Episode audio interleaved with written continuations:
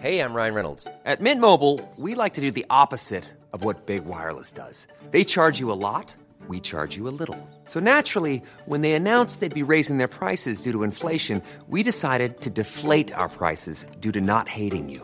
That's right. We're cutting the price of Mint Unlimited from $30 a month to just $15 a month. Give it a try at mintmobile.com slash switch. $45 upfront for three months plus taxes and fees. Promo rate for new customers for limited time. Unlimited more than 40 gigabytes per month. Slows. Full terms at mintmobile.com. Voilà, pratiquement, allez, à quelques minutes près, une heure d'interview euh, euh, à l'occasion du 14 juillet. Vous venez d'écouter Emmanuel Macron qui renouait d'ailleurs avec cet exercice euh, traditionnel. Il ne s'y était pas prêté depuis 2020 et ce n'est que la deuxième fois qu'il le fait d'ailleurs au cours de sa présidence. Donc sur le fond, on imagine que c'était important de le faire, d'autant qu'on ne l'avait pas entendu, Johan Usaï, depuis sa réélection dans un entretien formel. Et les législatives sont passées par là. Il en a été question d'ailleurs à la fin de cette interview pour voir un petit peu si son rôle de président était évidemment redéfini à la lumière euh, de, euh, de ce changement euh, démocratique. Avant de- d'en parler tous les quatre ensemble avec euh, euh, Jean-Claude Dacier, Jean Garrigue et Pierre Lelouch sur ce plateau, Johan, je commence avec vous.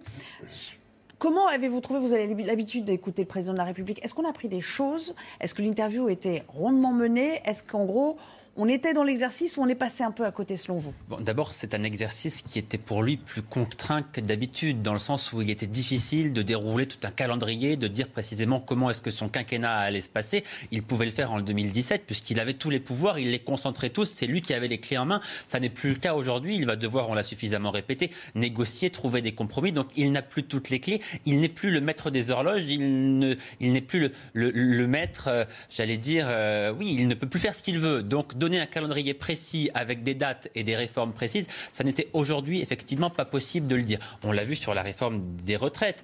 Il ne dit pas précisément quelle réforme il souhaite. En tout cas, on sait que la réforme des retraites ne ressemble pas, ne ressemblera pas à celle qu'il avait promise durant sa campagne présidentielle. Voilà. Donc, le ça- jeu, la main a changé. ça, on, on l'avait déjà quand même plus ou moins compris. C'est une confirmation aujourd'hui, effectivement. On a une alerte quand même. Là, on, le savait aussi, le ministre de l'économie l'avait répété ces derniers jours, mais l'hiver prochain, il va falloir faire preuve de sobriété énergétique. Ça, c'est important. C'est le grand plan qui sera préparé cet été par le, par le gouvernement. Le gouvernement qui demandera aux Français de faire des efforts pour économiser l'énergie, notamment le gaz, parce qu'il y a un risque de, de pénurie. Donc, on, a quand même pris des choses dans cette interview, oui. Alors, on va peut-être euh, commencer d'ailleurs avec ça. Pierre Lelouch, vous étiez sur ce même plateau euh, cette semaine. Commençons avec euh, les prix de l'énergie et les conséquences de, la guerre en Ukraine. Une guerre dont il nous disait tout à l'heure Emmanuel Macron qu'elle allait euh, durer. hein. La question lui a été euh, euh, posée. Sur les sanctions, il remet absolument pas en cause le fait d'avoir imposé des sanctions à la Russie. Il l'assume totalement. Mais vous parliez déjà, il y a quelques jours, je me souviens très bien, vous appeliez ça rationnement. Lui, il parle de délestage. Mais de toute façon, il va falloir se préparer à ce qui est, euh, à défaut de responsabilité individuelle des Français, un plan de délestage. C'est-à-dire qu'en gros, on va s'attendre à des coupures à un moment donné. Bon, moi, je lui rends hommage, honnêtement, pour avoir enfin décidé de commencer à dire la vérité aux Français euh, au moment où ils partent en vacances. C'est pas marrant, euh, les gens partent en vacances, envie de faire autre chose. Il est en train de dire, euh, de leur dire gentiment qu'il va se passer des choses extrêmement désagréables à partir de cet automne, qui vont conditionner tout le reste. C'est-à-dire qu'on va être en fait en récession, une chute de la croissance redoutable, une augmentation de l'inflation et des pénuries euh, énergétiques qui conditionneront la survie d'un certain nombre de nos industries. Donc bonjour les dégâts pour la rentrée. Tout ce qu'il a annoncé derrière va dépendre de ce contexte. Il a commencé à préparer les Français à l'idée que ça va être difficile. Il n'est pas trop rentré dans les détails, il n'a pas prononcé les mots de rationnement, il a ressorti l'histoire de la chasse au gaspillage, tout ça est bien gentil, mais pas à la hauteur.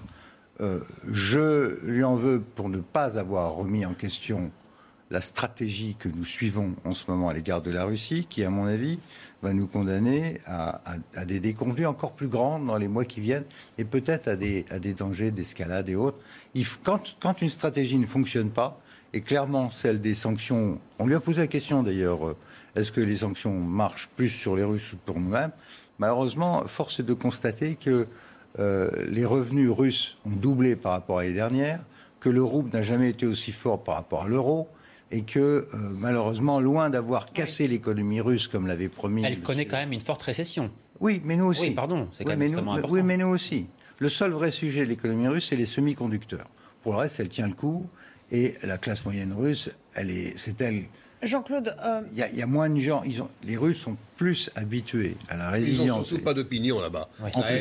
Jean-Claude, donc Oui. il a dit, hein, il a dit même pas à demi-mot, il a dit oui, le choix de la Russie de couper le gaz, de couper le robinet est probable. On va se tourner, on va aller chercher ailleurs. Euh, Je crois qu'il a cité le. Qatar, l'Algérie, euh, euh, les États-Unis. Mais à chaque moment, on a l'impression que Emmanuel Macron botte un peu en touche. Il nous dit à propos des prix, et pour justifier aussi le fait d'avoir imposé des sanctions à la Russie, oui, mais les prix de l'énergie, ils montaient déjà bien avant la guerre en Ukraine. Donc on a toujours l'impression qu'il y a toujours ce en même temps de. Il ne faut pas tout mettre sur le dos de la décision de la Russie. raison, s'il a dit peu de choses au fond depuis son interview, c'est qu'il n'avait que de mauvaises nouvelles à annoncer. Ou en tout cas, décrire une situation qui n'est pas enthousiasmante. C'était le cas de la France avant l'Ukraine. L'Ukraine n'a rien arrangé, bien au contraire. Et si, on va la lire ce soir tranquillement, cette interview longue. Néanmoins, j'ai le sentiment, on n'a pas appris des foules de choses. J'ai eu le sentiment tout de même d'un certain je dirais pas pessimisme au début, mais réalisme sur la situation que va nous valoir la guerre en, en Ukraine, c'est-à-dire que les Russes vont couper le gaz, qu'on est dans les ennuis sur les centrales nucléaires qui ne rendent pas ce qu'elles devraient rendre, et donc euh, attention, et qu'on retrouve plus, le on climat de partager. 74. Il va falloir faire attention, il va falloir faire, c'est pas Versailles ici, couper l'électricité, faire des économies, se mobiliser, j'en passe, et des meilleurs. Et puis sur la fin quand même, et sur ce problème, entre guillemets, important pour l'avenir des réformes, euh, c'est qu'est-ce qui va se passer à l'Assemblée nationale? Là, il me semble, à relire quand même, il me semble qu'il a voulu faire preuve d'un certain optimisme. Optimisme, le mot est peut-être un peu fort. La- le pari tout de même euh, que les, les- les responsables politiques, que les partis politiques feront preuve dans les mois et années qui viennent d'un esprit de responsabilité. Sinon, bah, ce sera la crise et il faudra dissoudre.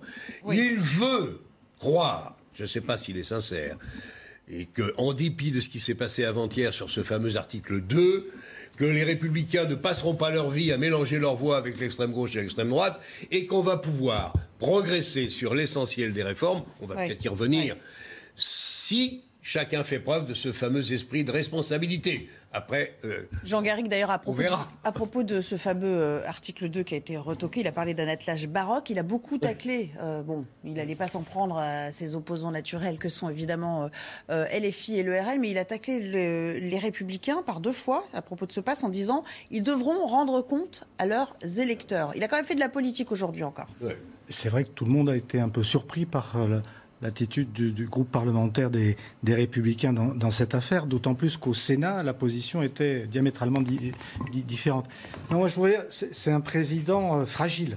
euh, qui nous est apparu euh, aujourd'hui, c'est une double fragilité. Il y a cette fragilité d'une majorité relative qui très clairement, et on le voit bien aujourd'hui, euh, l'oblige à négocier du côté justement des républicains, mais les républicains sont eux-mêmes divisés, n'ont pas choisi le- leur stratégie euh, parlementaire. Et puis la fragilité majeure, c'est d'avoir euh, une situation de crise économique majeure, et par rapport à cette crise économique majeure, une demande sociale qui, au contraire, est une demande de pouvoir d'achat, de hausse des salaires, etc. C'est-à-dire que c'est une équation qui me semble totalement irrésoluble. Ce qui veut dire que ce président, qui est un président impopulaire, doit, à mon sens, euh, courir le risque et continuer sur la voie de cette impopularité. Parce que ce qui, ce qui lui a permis d'être élu, à mon sens, c'est la crédibilité d'une forme de compétence qu'on lui reconnaît. Quand on regarde un peu les sondages autour de ça, là-dessus, il, est plutôt- il est plutôt pas mal.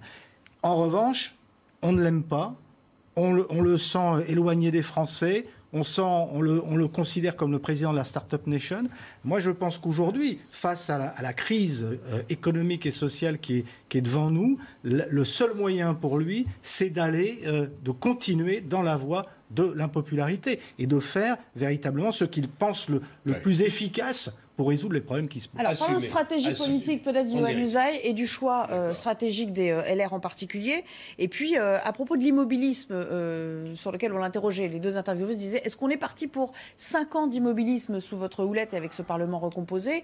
Il a dit quand même il y a des mécanismes de déblocage. Donc, lentement mais sûrement, il nous prépare quand même à la suite si les autres formations politiques n'agissaient pas selon lui en responsabilité. de toute façon, l'immobilisme n'est, je crois, pas une option parce que si vous écoutez bien le président et ce que disent les, les ministres depuis plusieurs semaines maintenant, c'est que on se dirige vers une crise économique. On a l'inflation aujourd'hui, la crise économique qui va sans doute venir, une crise géopolitique avec la guerre en Ukraine. On ne peut pas ajouter à cela une crise politique. On a un président qui est affaibli, c'est manifeste. Il a perdu une partie de ce pouvoir. Un président affaibli qui a nommé un gouvernement qui lui même est aussi affaibli. Ce qui est en soi assez inquiétant, puisqu'on aurait précisément besoin d'un gouvernement fort, puisqu'il est sans doute amené à prendre des décisions extrêmement importantes, précisément pour faire face aux deux crises précédentes que je viens d'évoquer. Donc ça, en soi, c'est un sujet.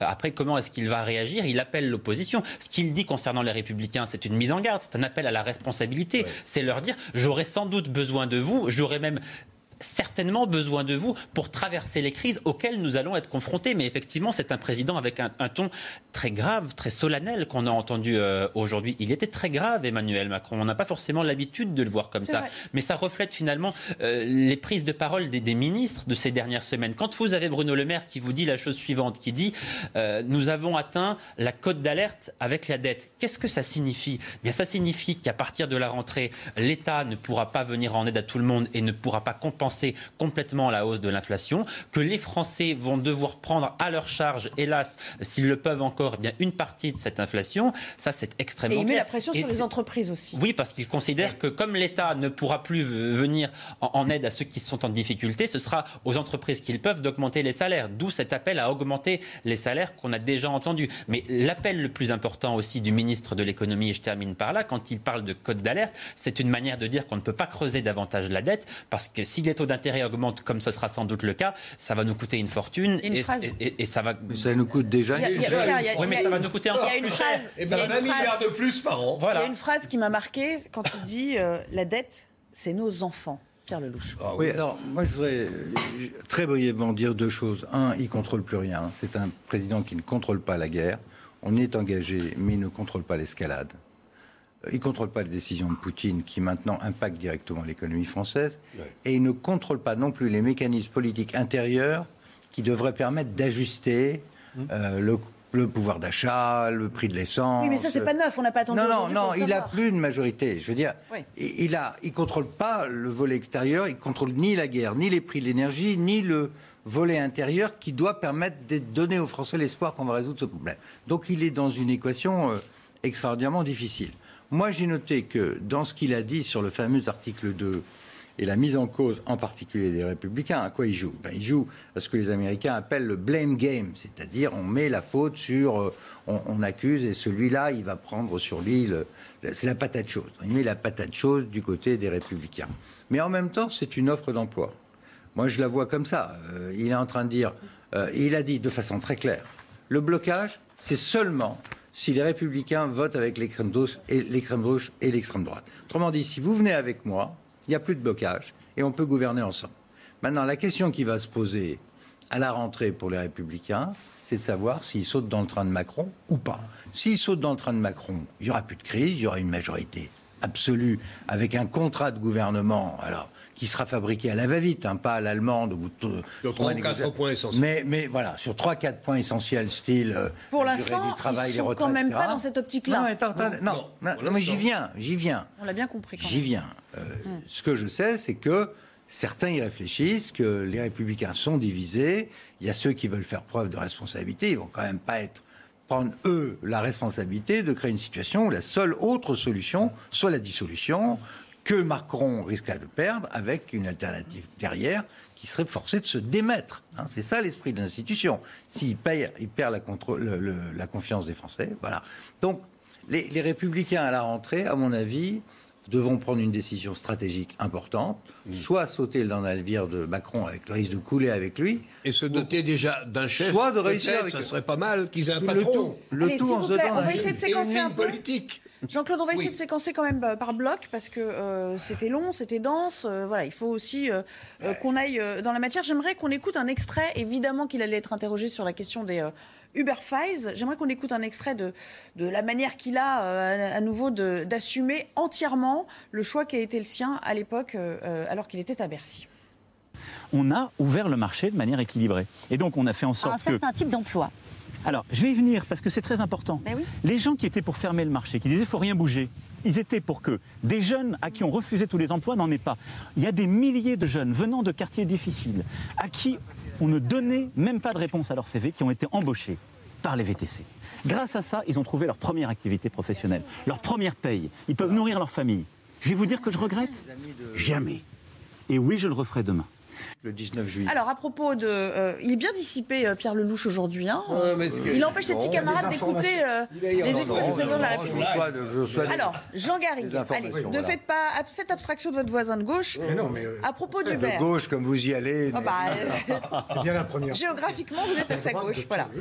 Il dit, je le referai totalement, il le dit plusieurs fois, euh, on avait besoin de transport et de création d'emplois, et puis après, surtout sur le, le conflit d'intérêts potentiel qui, euh, qui le toucherait, il dit, est-ce que j'ai une personnalité à être sous influence Sous-entendu, je n'ai pas un tempérament à l'être? Voilà. Ça- Il réfute entièrement. Ça, euh, pour moi, c'est pas véritablement un argument. Mais en revanche, ce qu'il est, c'est de se souvenir de ce qui se passait dans la société française et dans le monde des transports, avec ce monopole, notamment de la G7, mis en place par le- les amis de François Mitterrand à une certaine époque. Des- des gens de gauche, hein. Et que, des gens de gauche, il faut le reconnaître. Et que beaucoup, taxi. la- une grande partie de l'opinion publique a été favorable au départ à la mise en place d'Uber, l'ubérisation de la société, etc.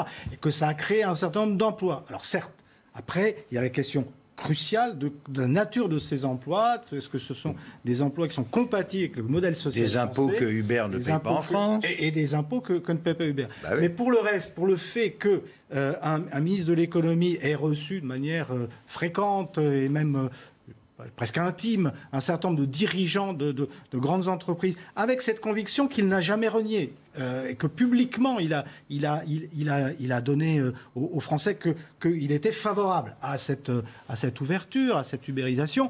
Euh, moi, ça me semble pas, quand on regarde un peu l'histoire politique française, ça ne me semble pas quelque chose de, de totalement choquant. Non, ce qui peut faire un peu problème, et je l'avais déjà dit sur, sur ce plateau, c'était le, le décalage entre sa position de ministre de l'économie et celle du Premier ministre de l'époque et du président de la République, qui, quoi qu'il en dise dans son interview, me semblait quand même très en retrait par rapport à, cette, euh, à, à son, à son engagement à lui. Mais en même temps, il faut lui reconnaître, en même temps c'est très macronien, mais il faut lui reconnaître qu'il était euh, assez droit dans ses bottes sur cette... euh, il n'a jamais renié ce- cela. Donc on- n'est pas dans quelque chose d'opaque, de, de, voilà, de, dans un deal comme, comme, comme nous on l'a entendu. Moi je pense que c'est, c'est, ça pose un certain nombre de questions, et euh, mon, mon voisin les, les avait posées déjà hier, je crois, sur euh, à la fois la nature de ces, emplois. On sait bien que ça pose vraiment un problème. Et puis, et puis aussi sur la question de la fiscalité. Alors, parlons de l'armée, justement. L'heure est grave, vous parliez du ton grave qu'il employait. La France n'est pas attaquée, certes, mais nous devons réinvestir. Et il est revenu, quoique sans entrer dans le détail, à cette loi de programmation militaire euh, qui euh, couvrira la période 2024-2030, sur l'idée qu'en fait, il va falloir euh, investir dans de nouveaux types d'équipements, plus mobiles, plus légers, euh, euh, réévaluer nos ambitions, parce que il y a la possibilité de ce qu'on appelle aujourd'hui, et c'est vrai que le, le terme fait un peu froid dans le dos, Johan Usaï, une guerre de haute intensité. C'est vrai que cette guerre, elle est, elle est à nos portes en Europe. Oui, des conflits de haute intensité, c'est ce qui se passe actuellement euh, en Ukraine. C'est vrai que l'armée vit en ce moment et va vivre dans les prochains mois et dans les prochaines années. C'est ce que disait hier Emmanuel Macron à l'hôtel de Brienne. Il était au, au ministère des, des Armées. Va vivre des transformations profondes. On le voit déjà avec ce qui se passe au Sahel, par exemple, où dans quelques semaines, nous ne serons plus présents au, au- au Barkhane, Mali. Il n'y aura plus que 2500 soldats qui seront déployés dans l'ensemble du Sahel. C'était 5000 il y a encore quelques mois. On est là-bas pour former des, des militaires africains qui prendront la relève. Et la France, les militaires français vont devoir se concentrer davantage sur ces conflits de haute intensité. Les équipements militaires devront être adaptés à ce type de conflit qu'on ne pensait pas euh, voir revenir un jour sur notre continent. Ça bouleverse profondément les choses, effectivement. Mais Emmanuel Macron, s'il a eu des rapports compliqués au début de son premier quinquennat avec l'armée, souvenez-vous, en 2017, je suis votre chef, le départ du général de Villiers, les choses se sont quand même depuis considérablement apaisées. Et ce qu'on peut quand même mettre à son crédit, c'est qu'il a depuis 2017 augmenté de manière très significative le budget de l'armée française, alors qu'avant, quand on avait de l'argent à aller chercher, quand on voulait boucler un budget, où est-ce qu'on faisait les coupes? Eh bien souvent dans le budget du ministère de la Défense. Ça n'est plus le cas depuis 2017, fort heureusement. Il l'a redit, le budget des armées, effectivement, ne va pas diminuer. Pierre Lelouch, euh, Un autre aspect, vous pourrez commenter ce qu'il a dit globalement sur euh, le budget des armées, dire si, à votre sens, c'est assez conséquent pour faire face à ce qui euh, nous attend peut-être. Euh, moi, ce qui m'a intéressé aussi, c'est l'investissement dans le cyberespace. On n'y pense peut-être pas assez, mais c'est aussi la clé de la réussite d'une armée aujourd'hui. Il a, il a listé toute une série de priorités qui sont vraies. L'espace, euh, l'espace océanique, euh, le cyber. euh, Ouais. Il y a une- un catalogue terrible de, de menaces et de besoins. Il faut rappeler qu'en 91, lors de la chute du mur euh, de Berlin et de l'Union 89, soviétique, Laurent Fabius, ministre des Affaires étrangères, avait décrété les dividendes de la paix. Depuis, le budget de défense en France et partout en Europe a fondu. On est descendu à 200 chars, à quelques 300 avions maximum. On a des stocks de munitions qui permettraient de se battre pendant quelques jours, pas plus. On a choisi un modèle, on a supprimé le service militaire sous Philippe Séguin. J'y étais. Et ensuite, on a transformé notre armée, qui était une armée de manœuvre en Centre-Europe, en une armée de corps expéditionnaires après la Première Guerre du Golfe. Et on en a fait une armée très limitée, quelques dizaines de milliers d'hommes, très professionnelle, respectée, qui fonctionne dans ce qu'elle sait faire, c'est-à-dire des opérations euh, coup de poing, de lutte antiterroriste. Je les ai vus fonctionner en Afghanistan, au Mali. Ben, mais ça, c'est le monde d'hier. Euh, Aujourd'hui, on est à nouveau dans une situation de confrontation en Europe. Les Allemands l'ont compris. Eux, ils ont mis sur la table 100 milliards d'euros. 100 milliards. Ils viennent de loin. Ils sont hein. en retard. Ça- Excuse-moi. Oui, non, mais Ils sont très en ils retard. sont en retard, mais le niveau de dépenses, Jean-Claude, Oui. le niveau de dépenses est le même qu'en Il y avait France. Parce que leur taille, Il n'y avait pas d'armée. ils avaient, ils, ils, ils ont pas utilisé leur armée. Non, mais c'est sûr que nous, je dis, nous avons une armée de corps expéditionnaires. Je suis d'accord. Maintenant, les Allemands vont mettre vraiment le paquet pour rebâtir leur armée. Il veut insister sur une forme de volontarisme, en fait. Nous, Oui, on, a, on doit à Emmanuel Macron d'avoir stoppé la dégringolade, qui était terrible, et d'avoir respecté la, la dernière loi de programmation. Mais maintenant, il faut être il peu a mis plus un peu plus d'argent. Là, il vient d'annoncer 3 milliards. Attendez. Pas assez. 3 milliards par rapport à ce que, euh, à- par rapport à, Oui, ça paraît à l'énormité de cette 100 milliards. Et de cette guerre, ça me paraît un peu court. Et donc la question, d'ailleurs il le dit, on va réexaminer, on va refaire une analyse et peut-être revoir la loi de programmation. euh, Mais en suivante. même temps, il nous dit il La faut une économie de guerre, produire plus Non, vite, mais- plus fort. Mais Nelly, Et où est on annonce. mais Nelly, sans non, mais attends, les moyens. un mot, je- L'ennemi. je Où ter- est l'ennemi et je- qui est l'ennemi je, je termine. Euh, Oui, là, on vient, vite quand même. parce on qu'il vient, reste- il annonce, il annonce 30 milliards de, de dettes sociales, 3 milliards pour l'armée. Voilà, euh, c'est tout. Euh, 3 milliards, voilà. il, il annonce quand même un changement de Oui, mais cap. enfin bon, il est aussi Ouais. responsable du bien-être des. Français. La Oui, guerre, elle n'est pas le encore. seul euh, problème, on n'est pas en guerre. hein. Le seul problème, c'est que nous sommes en situation où la guerre est en Europe. On peut très bien dire, nous ne sommes pas en guerre, nous ne sommes pas en guerre. On peut faire de l'incantation. La vérité, c'est que la, la guerre, elle est. Réponds à ma question, toi qui es un spécialiste de ces affaires. Où est l'ennemi Qui est l'ennemi Et quel format doit-on donner à la future armée française qui ne soit plus seulement une armée qui lutte contre le djihadisme? Quel est l'ennemi? Bah, Définis-moi la menace. Ben, la menace aujourd'hui, c'est que malheureusement, cette guerre euh, dérape et elle peut déraper à tout moment. Donc c'est l'armée russe. À, à tout moment, ça peut déraper. Donc, il faut On faire peut rentrer dans des scénarios d'escalade nucléaire tactique suivis par des opérations où l'armée russe s'en prendrait des pays baltes, Oui. où elle pourrait même entrer en Pologne, où on risque. Alors, On change de monde. réponse. ben, On a changé On de est monde. d'accord. D'accord, On mais a est-ce que changé ça de Mais il n'y a pas de réponse européenne, on est bien d'accord pour Mais, l'instant. mais je n'y crois pas un seul il y a pas instant. de- Il n'y a pas d'Europe de la défense. Ce que je crois, Le réarmement. Ce que je crois, Jean-Claude, c'est que chaque pays Bon, doit là, faire un on va, on va casser votre duel, hein, parce que c'est bien Non, sympathique. pas un duel, mais- on non, essaie non, de mais comprendre, euh, On va, on va aussi inclure. Jean, Jean mais Garrigue. simplement, Jean Garrigue. un des paris d'Emmanuel Macron, au-delà de ce que- ce que- ce qu'a souligné euh, Pierre Lelouch, c'est aussi de réarmer l'Europe. Et on a vu qu'à la faveur quand même du conflit ukrainien, il y avait une sorte de, de- de- de resserrement de, de ce côté-là, que, que des positions communes pouvaient être de plus en plus euh, faire adhérer un plus en plus en grand nombre de pays.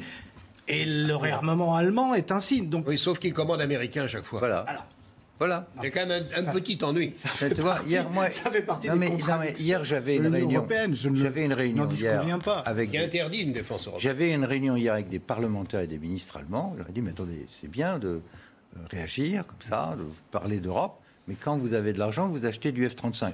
Ah oui, mais il fallait Ils porter des bombes ça. atomiques. J'ai dit, mais nous, on a des avions qui s'appellent des Rafales, qui portent aussi des bombes atomiques. On pouvait à la fois réarmer et faire une coopération franco-allemande. Et ils disent, mais on va peut-être faire l'avion du futur après. On attend Ils ne le font pas. Et on ne le font pas. Mais non. Voilà. Allez, il reste cinq minutes. J'aimerais euh, écouter un extrait à propos de. Vous savez, on l'a surnommé Jupiter depuis le début de sa, de sa présidence. Il n'aime pas trop le terme, il lui préfère un, un autre qualificatif. Écoutez euh, ce qu'il a dit euh, à ce, euh, à, ce, sujet. Ah, je croyais qu'on avait le son. On n'a pas le son. Bon. Apparemment, donc, il a dit Moi, je n'aime pas trop les appellations mythologiques, mais s'il devait choisir, plutôt que Jupiter, il lui préférerait Vulcain.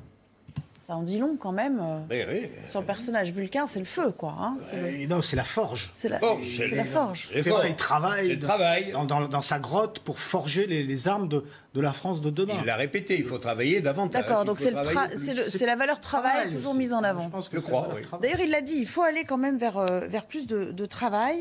On travaille moins longtemps que nos euh, voisins sûr, et de toute façon, euh, au-delà des aides sociales, il a même pris l'exemple Brigitte au Aphrodite, on s'y euh, perd. Usaï, en disant oui, on, on va accompagner ceux qui sont au Brigitte, RSA, mais il faut aussi les ramener, les réintégrer sur la voie, sur le chemin du travail. C'est ça la finalité, c'est que il n'y a que la production qui permet à un, un pays Eh oui. d'être pérenne en termes de redistribution Faut produire sociale. avant de distribuer. Oui, ça d'abord, c'était euh, un engagement de campagne. Il avait dit que le RSA serait conditionné à une forme d'activité qui reste encore à définir, mais il, il redit donc aujourd'hui que c'est une proposition qu'il euh, maintient et avec laquelle vraisemblablement il devrait trouver un appui des, des- des républicains. Il faut discuter des, des modalités, mais a priori, ça c'est quelque chose. Voilà, il- il est capable de trouver un compromis sur cette question-là. En tout cas, il, il dit qu'il va le maintenir. Euh, Emmanuel Macron, ça n'est pas la première fois par ailleurs qu'il dit qu'on ne travaille pas suffisamment dans, dans notre pays. Non, c'est Enfin, ça, d'ailleurs, les, les- les ch- les chiffres le, le montrent. Et la pandémie, par ailleurs, a sans doute un peu amplifié ce, ce- ce- ce mou- ce mouvement-là. D'ailleurs, il, il redit, si vous voulez, une, une formule qui avait fait polémique, j'allais dire, qui lui avait coûté cher, qui en tout cas a contribué à faire de lui un président un peu hautain, coupé des réalités, quand il avait dit euh, Vous voulez un travail, moi je vais traverser la rue, je vais vous en trouver un. Il redit aujourd'hui, mais bien sûr, c'est encore plus vrai aujourd'hui. Il sûr. suffit aujourd'hui de faire quelques pas dans la rue Il pour trouver un travail. Oui, c'est Ce vrai qu'il a il- insisté sur ces emplois non pourvus. au- au- Au-delà de la formule. donc. C'est exact. On, on- on pense ce qu'elle veut, de la, on pense ce qu'on veut de la formule, mais la réalité montre effectivement qu'il y a tout un tas de secteurs, tout un tas de branches qui ont du mal à recruter, notamment Oui, mais la monsieur, restauration, cher le monsieur. secteur touristique. En cinq ans, depuis la première fois il a prononcé cette phrase, qu'est-ce qui a été fait sur l'assurance chômage pour convaincre les gens de traverser la rue?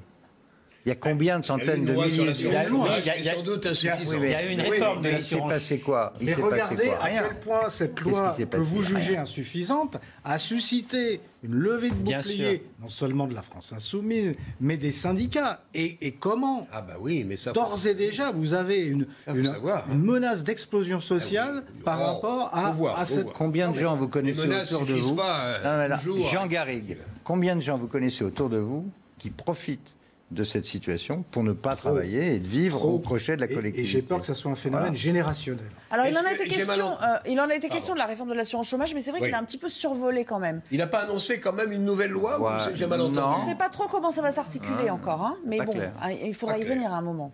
Oui, là, là- là, en- encore une fois, effectivement, ça fait partie de, de son logiciel politique. Il n'a pas caché les choses non plus. On sait très bien ce que pense Emmanuel Macron et où est-ce qu'il souhaiterait aller idéalement.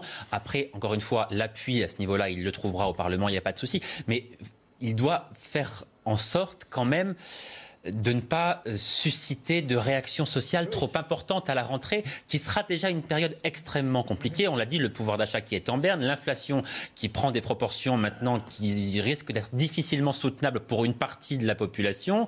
Euh, il y a un risque de crise économique qui est donc quand même extrêmement importante, euh, et des oppositions qui, une partie d'entre Le elles, en tout cas, qui ne sont pas du tout prêtes au compromis et qui, au contraire, euh, prévoient d'ores et déjà de mettre un peu d'huile sur le feu et de faire monter la tension, euh, comme euh, des manifestations. Des- La, la CGT, vous savez, appelle d'ores et déjà à manifester. Jean-Luc Mélenchon a promis une grande marche contre la vie chère au, au- au mois de Et- septembre. et Donc, tous les syndicats. donc, avez- donc a- l'automne, sera extrêmement tendu. Il a ça en tête évidemment. Donc des réformes très clivantes comme celle-ci, on marche sur des œufs vraiment. Mais je je- me demande effroi. si sur les retraites, il n'a pas pousser un peu le. Oui, oui, c'est pour ça sont s'est- encore un peu plus loin. C'est- pas trop, J'ai un il doute, pas hein. Il l'a reporté au prochain on- C'est quinquennat. moins péremptoire que ça. n'a été. 65 ans, c'est fini. Ah non, c'est fini. D'ailleurs, il il a dit. pas de Sur- 65 Sur les retraites, quinquennat. sur les retraites, il dit il faudra trouver Là, un là, il a déjà reculé sur cette C'est- affaire. L'affaire clé, ça va être quand même celle de l'assurance chômage, parce que nous savons tous qu'il y a au moins 800 000 à 1 million d'emplois non pourvus. Et il y a un tas de gens qui vivent de, de, de la Oui, mais gentillesse ce à quoi Caroline Roux lui a répondu, je crois, mais vous concevez que les gens veulent pas se lever tôt ou se coucher tard le soir pour gagner un salaire de misère. Non, non, Et mais puis- vraiment, enfin voilà. Il y a aussi le bien-être. Les Français ont une conception et un rapport à la à vie condition et à leur que- temps libre À qui est condition différent que ceux qui bossent le payent, le bien-être. Il est accusé déjà d'être le président de la casse Qui paye Ah bah oui. Qui paye Le bien-être des uns est financé par le boulot des autres. Allez, on va s'interrompre là-dessus. On marque une courte pause et on y revient. On parlera aussi des il images du défilé du 14 juillet. Euh, on les commentera ensemble. Il y avait quelques images à, à et que je, vous soumettrai. À tout de suite. De retour dans la belle équipe, il est 15h. C'est l'heure de retrouver Olivier de Kéranfleck pour le JT. Bonjour Nelly, bonjour à tous et on démarre avec la première interview télévisée d'Emmanuel Macron depuis sa réélection en avril. Dans le contexte de la guerre en Ukraine, le chef de l'État prévoit un plan de sobriété énergétique et appelle les Français à se préparer à une guerre qui dure.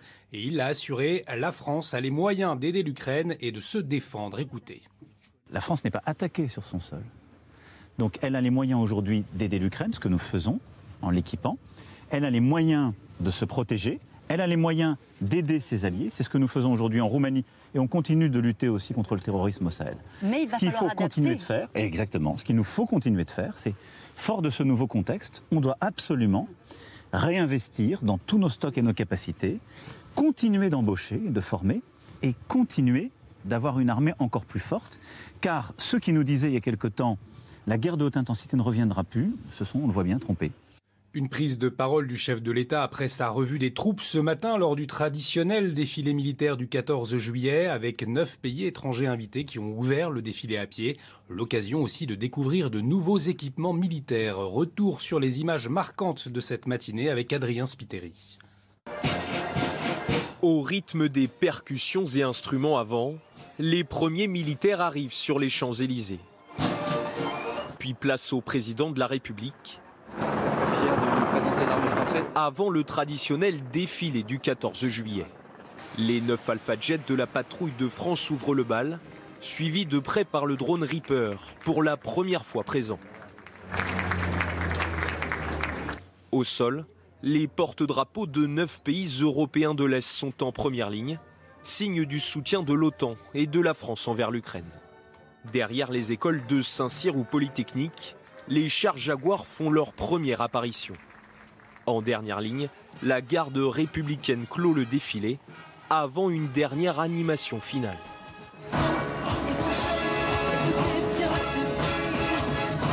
Une chanson spécialement composée pour la fête nationale, intitulée France. Près de 4000 hectares brûlés en Gironde, aux alentours de la commune de Landiras. La situation est stabilisée, mais le feu n'est pas encore maîtrisé. Situation incertaine à la Teste de Bûche, près de la célèbre dune du Pilat, à cause des difficultés d'accès. Un milieu de sapeurs-pompiers, quatre canadaires et deux avions Dash mobilisés. Les précisions à la Teste de Bûche de Marine Sabourin. Oui, nous sommes en plein cœur euh, de la forêt aux côtés des pompiers qui s'affairent pour tenter euh, d'éteindre ce feu et ces braises qui se multiplient euh, donc dans la forêt. Et puis comme vous le voyez sur ces images, il y a de plus en plus de pins qui s'enflamment. Alors il risque de tomber dans quelques minutes comme celui-ci que nous avons en face de nous. Il faut que, que le feu remonte jusqu'en haut pour qu'il tombe et donc plusieurs dizaines d'arbres devraient tomber ici. Alors pour l'instant, ce sont près de 1800 hectares qui ont brûlé et pour le moment, 1000 sapeurs-pompiers sont sur le terrain. Les effectifs pourraient augmenter très prochainement. Et tout de suite, le sport et l'euro féminin. La France rencontre la Belgique ce soir et espère décrocher son ticket pour les quarts de finale. Regardez votre programme avec Sector, montre connectée pour hommes. Sector, no limits.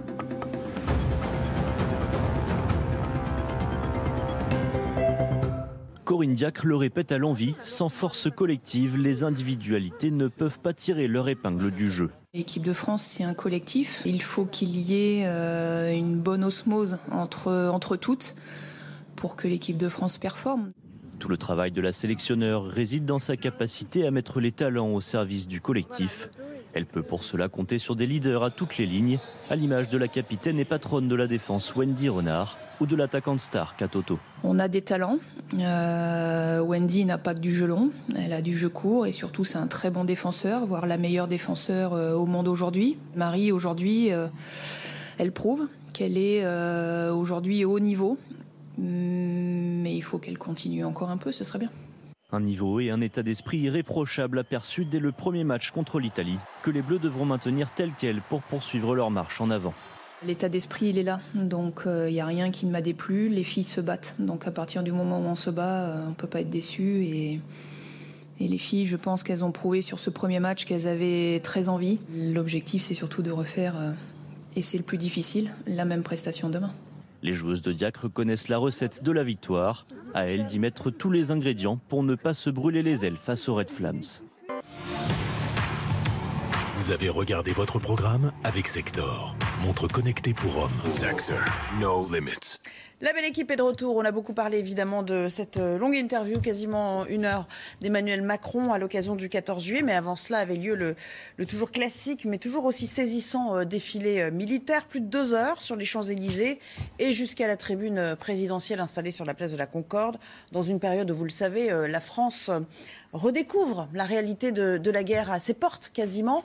Euh, on va prolonger un petit peu les réjouissances avec vous, euh, Régine Delfour. Vous avez embarqué à bord d'un Caracal. C'est un hélicoptère de combat, m'a-t-on dit. Vous êtes posé entre-temps euh, sur l'esplanade des, euh, des, Invalides. Racontez-nous un petit peu ce vol et puis euh, la raison de votre présence toujours en milieu d'après-midi sur les Invalides. Oui, alors Nelly, euh, nous sommes partis euh, ce matin euh, vers 10h45 de la, bar, de la base de Vélizy-Villacoublay. On a volé un petit peu plus d'une heure, on a attendu, il y a eu du retard. Et après, on, nous sommes passés, alors comme c'est à la verticale, on ne voit pas tout, hein, évidemment. On a vu certains points de Paris. Tout à l'heure, nous avons repris l'avion et l'hélicoptère et nous sommes passés à quelques centaines de mètres de la Tour Eiffel. Et c'est féerique, c'est indescriptible parce qu'on n'a on pas l'habitude de, de, survoler Paris. Et c'est vraiment une chance inouïe. Alors nous sommes nous avons dû nous poser après, euh, après avoir passé euh, la tribune présidentielle à Issy-les-Moulineaux. Nous avons dû attendre la fin du discours d'Emmanuel Macron pour pouvoir venir ici euh, sur l'esplanade des Invalides. Et à mes côtés, le capitaine Lenny, qui est un des pilotes du Caracal. Donc vous avez, j'ai eu la chance d'être à bord de votre hélicoptère.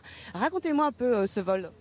Eh bien bonjour, euh, donc oui en effet, euh, donc un vol euh, comme vous le voyez avec une météo splendide. On a décollé en effet de la base aérienne de, de Villacoublay d'une durée d'une heure et quart. on s'est mis en attente pour attendre l'heure de passage pour ce, ce, défilé. Et puis, eh bien, on a pris nos repères, nos prises d'axe. et puis à l'heure dite, on, on, a défilé sur, sur les champs avec une précision de plus ou moins 3 secondes. Donc on était euh, très heureux d'être de, de, là aujourd'hui euh, parmi tous les Français et parmi les Parisiens. Ce défilé donc à la seconde près, donc pour vous c'est une réussite? Oui, c'est une réussite. On a accompli la mission. Euh, c'est ce type de précision, on l'applique tous les jours dans notre travail, donc c'était c'était relativement aisé pour nous. Alors ce n'est pas la première fois que vous défilez, c'est votre quatrième défilé. Alors est-ce qu'il y a toujours quelque chose de nouveau? Est-ce que c'est toujours la même fierté? Est-ce que vous ressentez autre chose aujourd'hui? Oui, c'est toujours la même fierté, même si a une petite saveur particulière aujourd'hui, puisque c'est mon dernier défilé euh, en tant que pilote dans l'armée de l'air euh, cette année. Euh, donc après les défilés sont toujours un, un, petit peu différents, il y a toujours des changements, que ce soit météo ou petites différences notables. Mais en effet, très fier aujourd'hui d'être d'être ici et un petit peu ému. Merci beaucoup, capitaine. Alors à bord, nous étions 12. Hein, il y avait 5 membres d'équipage et 6 commandos. Et euh, Nelly, euh, si euh, nous sommes encore euh, ici sur euh, l'esplanade des Invalides, où vous pouvez voir, hein, il y a énormément de monde. C'est parce qu'il y a plusieurs hélicoptères qui sont là et que le public va pouvoir admirer jusqu'à 18 heures. Merci beaucoup, merci Régine. Euh, on voit que le public a répondu euh, nombreux. Oui, c'est toujours un, un, moment de fascination quand même de découvrir des appareils qu'on ne peut pas approcher euh, d'ordinaire. Merci à Sacha Robin qui vous accompagnait. On rappelle, il y avait 200 aéronefs c'est comme ça qu'on les appelle en jargon militaire, dans le ciel parisien ce matin. Et puis il y a une image, une autre image qu'on va vous montrer. Jean-Claude, je vous sens impatient, je viens vers vous tout de suite. Mmh. Des contingents, ça c'était un des euh, temps forts hein, de ce défilé. Euh, L'invitation de contingents de sept pays de l'Est qui ont pris part à ce euh, grand défilé. Vous voyez tous ces drapeaux qui flottent. Je crois qu'il y avait la Bulgarie, la Hongrie, l'Estonie, la Lituanie, la Lettonie, enfin bon, tous les pays baltes et, et la Pologne également qui prenaient part à, à ce défilé. C'était important même pour la valeur allez, symbolique de l'action de la France euh, aujourd'hui. Je crois. C'est un symbolisme fort qui démontre ou qui montre ce que nous disions tout à l'heure, à savoir que la menace a changé de nature. Nous avions à lutter contre le djihadisme, l'islamisme violent. Nous allons continuer, à devoir continuer à le faire, mais en, en plus, nous avons désormais à nos frontières de l'Est une menace, il faut bien l'avouer, tout simplement la menace des, des Russes et d'une armée qui euh, se déploie en Ukraine. Et d'où l'inquiétude, de notamment ces pays de l'Est, dont la plupart sont entrés dans l'OTAN. Les deux derniers, Finlande Et Suède. et Suède, vont y entrer dans les années ou dans les mois qui viennent. On- est, c'est un bouleversement complet. Ça ne veut pas dire que la guerre est pour demain. On est quand même dans une, dans une situation militaire qui est en train de changer profondément et qui va nous obliger, on répète ce qu'on disait tout à l'heure, à dépenser encore plus d'argent pour formater l'armée française euh, à la menace, aux nouvelles menaces qui se profilent. Moi, je voudrais, je voudrais dire un, petit mot. euh, ou pourquoi pas inviter des forces avec lesquelles on est présent dans les Baltes, avec nos avions, on est présent en Roumanie.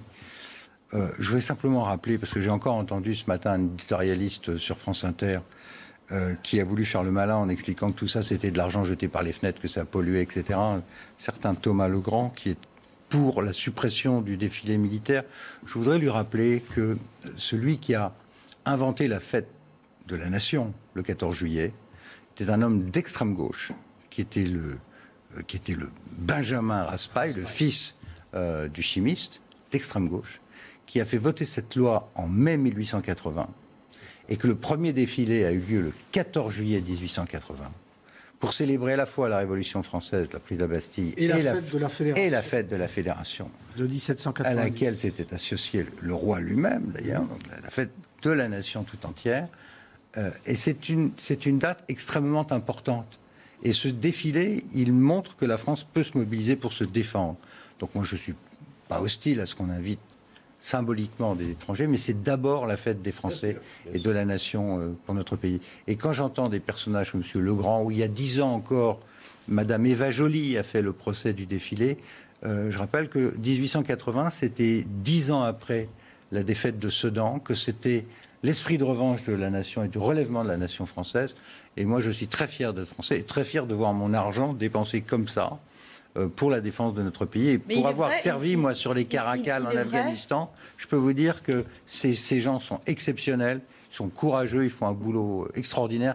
Il faut tout faire pour donner les moyens euh, de Il défendre est notre vrai qu'il y a quelques années, Jean, euh, ce défilé était contesté, pas seulement cette année, Oui. mais ça fait quelques années qu'on dit oh, des Charles Leclerc sur, euh, Oui, sur oui. les Champs-Élysées, à quoi ça sert euh, C'est un peu désuet, c'est un peu des images d'un autre âge. euh, Mais là, on est dans une réalité autre aujourd'hui. Il y a une critique, euh, j'allais dire presque séculaire de la part du- d'une partie de la gauche. Mais qui l'a inventé Mais, rappeler mais qui l'a en Bah effet oui. inventé Bah oui. sous la Troisième République, où elle est devenue euh, fête nationale. Et je répète qu'elle est à la fois fête de la révolte populaire, de, de l'invention de la démocratie, mais aussi, mais aussi Fête de de, la concorde nationale, quand le roi Louis XVI lui-même avait creusé avec sa pioche pour qu'on puisse mettre en place l'amphithéâtre qui avait célébré la fête de la nation ça, en défi. 1790. C'est donc une fête nationale qui s'accompagne, il faut le rappeler aussi, de tas de célébrations un peu partout, des feux d'artifice, des balles, etc.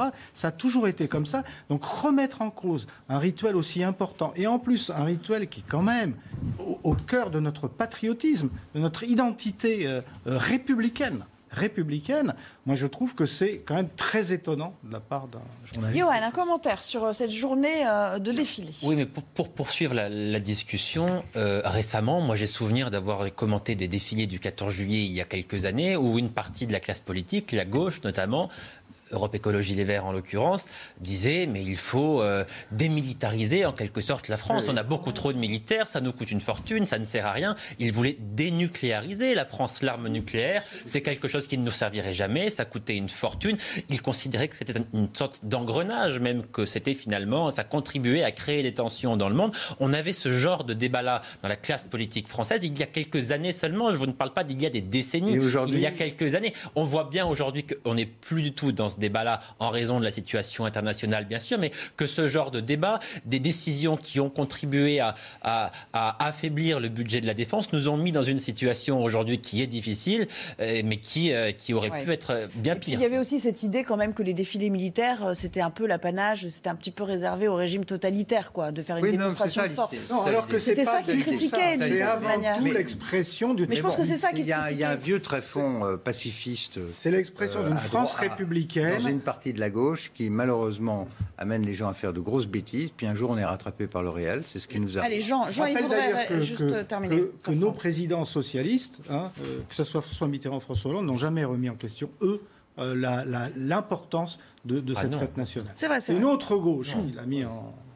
Alors, autre image encore plus inédite, euh, c'est Emmanuel Macron à bord euh, d'un avion de la patrouille de France. On l'a appris après coup, hein, on n'a pas su dater exactement, semble-t-il, c'était en, début de semaine. Il a filmé lui-même ces images depuis euh, l'intérieur de, euh, de l'avion, vous le voyez, puisqu'il était un passager, le passager d'honneur ce jour-là.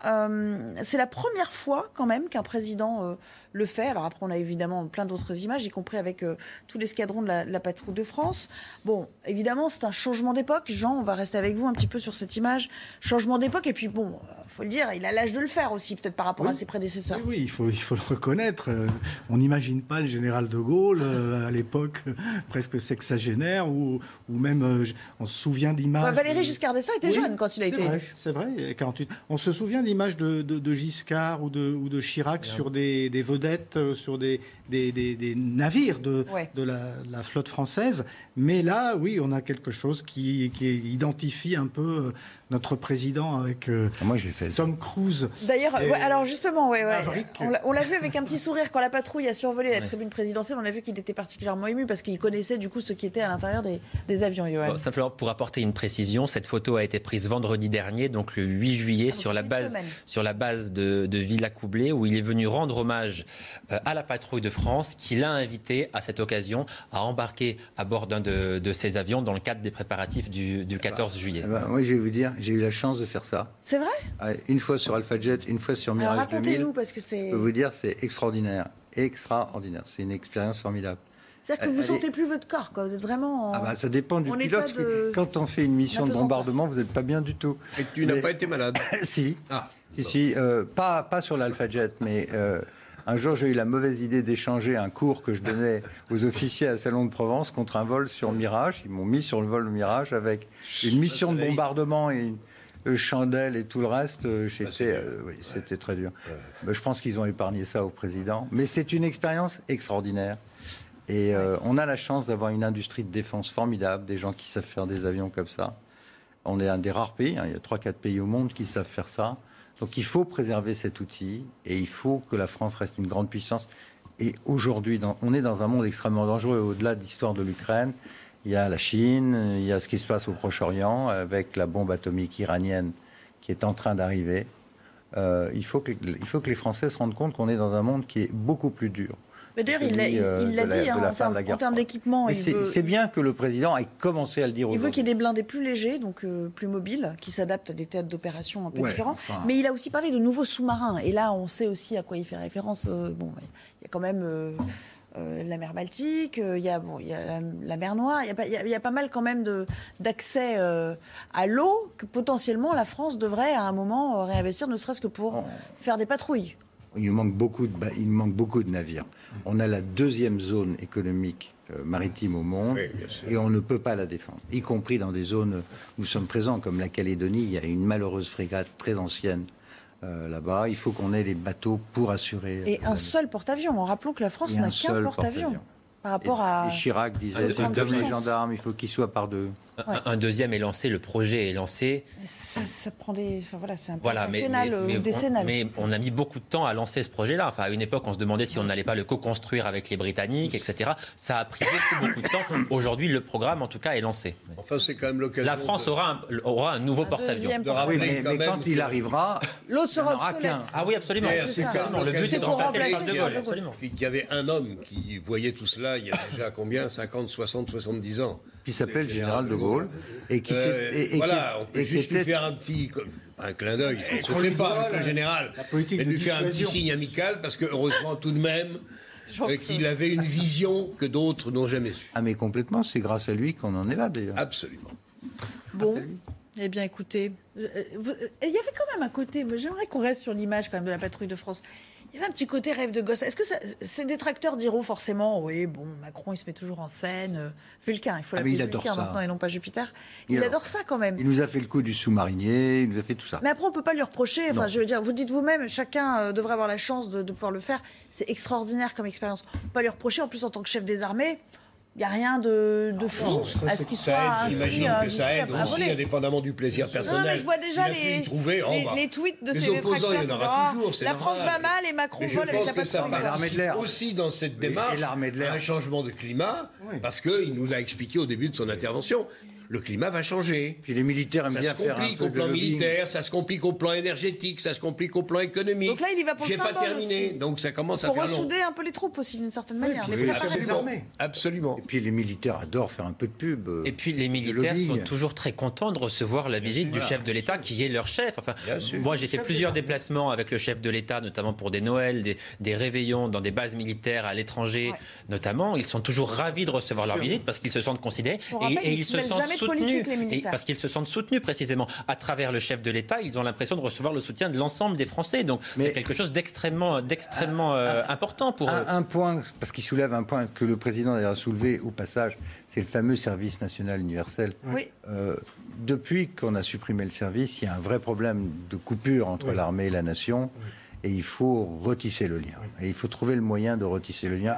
C'est extrêmement important. Oui, puis accessoirement, certains Et disent aussi que l'armée, c'est un a moyen de réinsertion pour les jeunes qui Voilà. tournent mal ou qui prennent, empruntent le mauvais je trouve que c'est une très belle idée et que on se souvient que la Troisième République, qui a quand même créé la démocratie parlementaire en France, est, est républicaine. Elle, a, elle s'est appuyée notamment sur le service universel.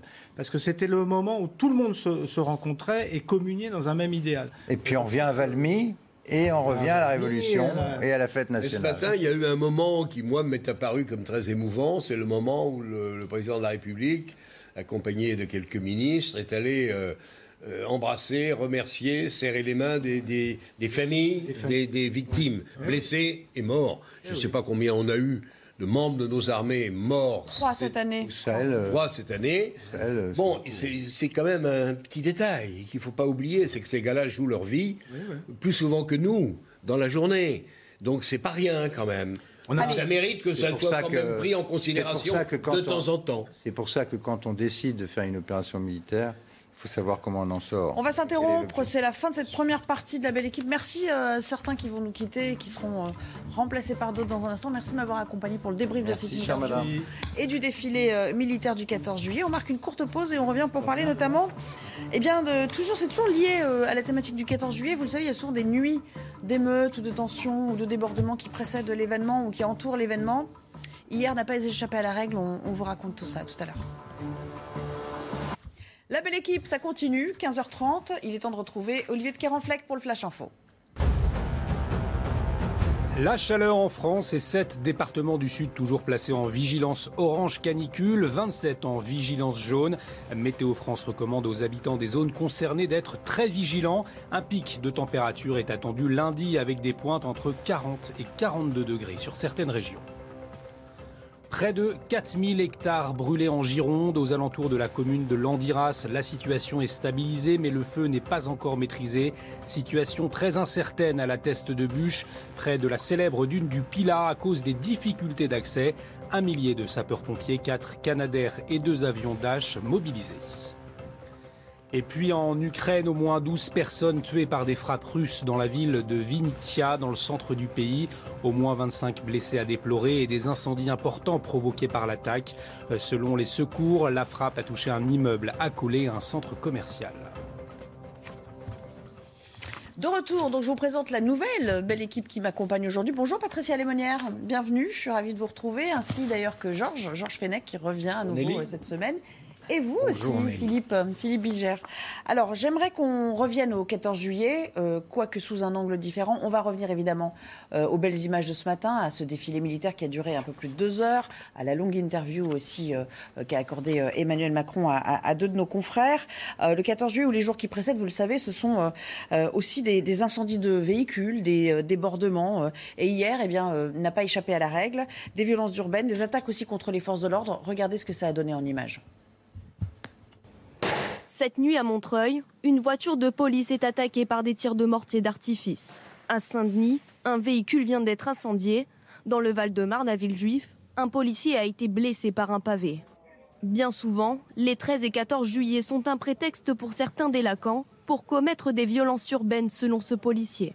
Il y a certains euh, individus qui euh, disent pour eux la fête, c'est euh, attaquer des policiers, attaquer des pompiers, des SAMU, euh, même les villes euh, qui sont normalement très calmes comme euh, Charenton, Saint-Mandé, on a attaqué des policiers municipaux, on a attaqué des postes de police municipale à Sucy-en-Brie.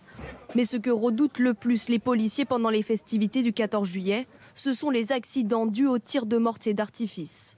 La topographie des lieux, parfois pour utiliser le mortier d'artifice, et les conditions météo qui en ce moment sont particulièrement rudes au niveau des températures, fait que euh, voilà, l'usage des mortiers d'artifice est euh, vraiment euh, dangereux. Pour assurer le bon déroulement des festivités du 14 juillet et prévenir contre les troubles à l'ordre public, 125 000 policiers et gendarmes sont mobilisés sur tout le territoire, dont 12 000 à Paris et en petite couronne.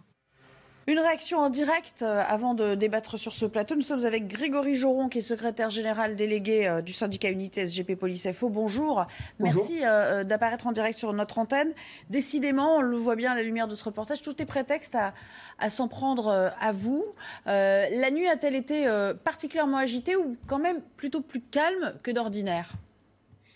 Non, elle a été quand même particulièrement agitée. enfin, j'ai eu les remontées assez tardivement, mais euh, euh, c'est à peu près du même tonneau, euh, si vous me passez l'expression, que la nuit du 13 juillet l'année dernière. Donc, en effet, avec des violences urbaines et des phénomènes de guet-apens et, de tirs au mortier à l'endroit de mes collègues qui se sont déroulés quasiment sur tous les départements de la région parisienne. Et pour ce soir, est-ce qu'il y a un dispositif particulièrement euh, renforcé? Vous vous préparez euh, à toute éventualité? Le reportage évoquait d'ailleurs ces, euh, dangers liés au, au, mortier d'artifice. Vous, avez déployé des effectifs supplémentaires pour éventuellement aussi verbaliser ceux qui se livrent à ce genre d'activité?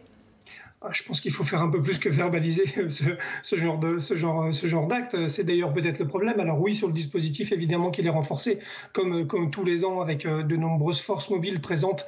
Et, euh, d'ailleurs, euh, je tiens à saluer forcément l'engagement de mes collègues en ce jour particulier, parce que faut savoir que le 14 juillet, c'est quasiment la seule journée où, où, souvent des unités, et particulièrement les compagnies de CRS, font un double service, et le matin pour le défilé et le soir en sécurisation dans les quartiers. Ajoutons à ça évidemment l'engagement de l'ensemble des policiers sur le territoire et particulièrement aussi de la, préfecture de police.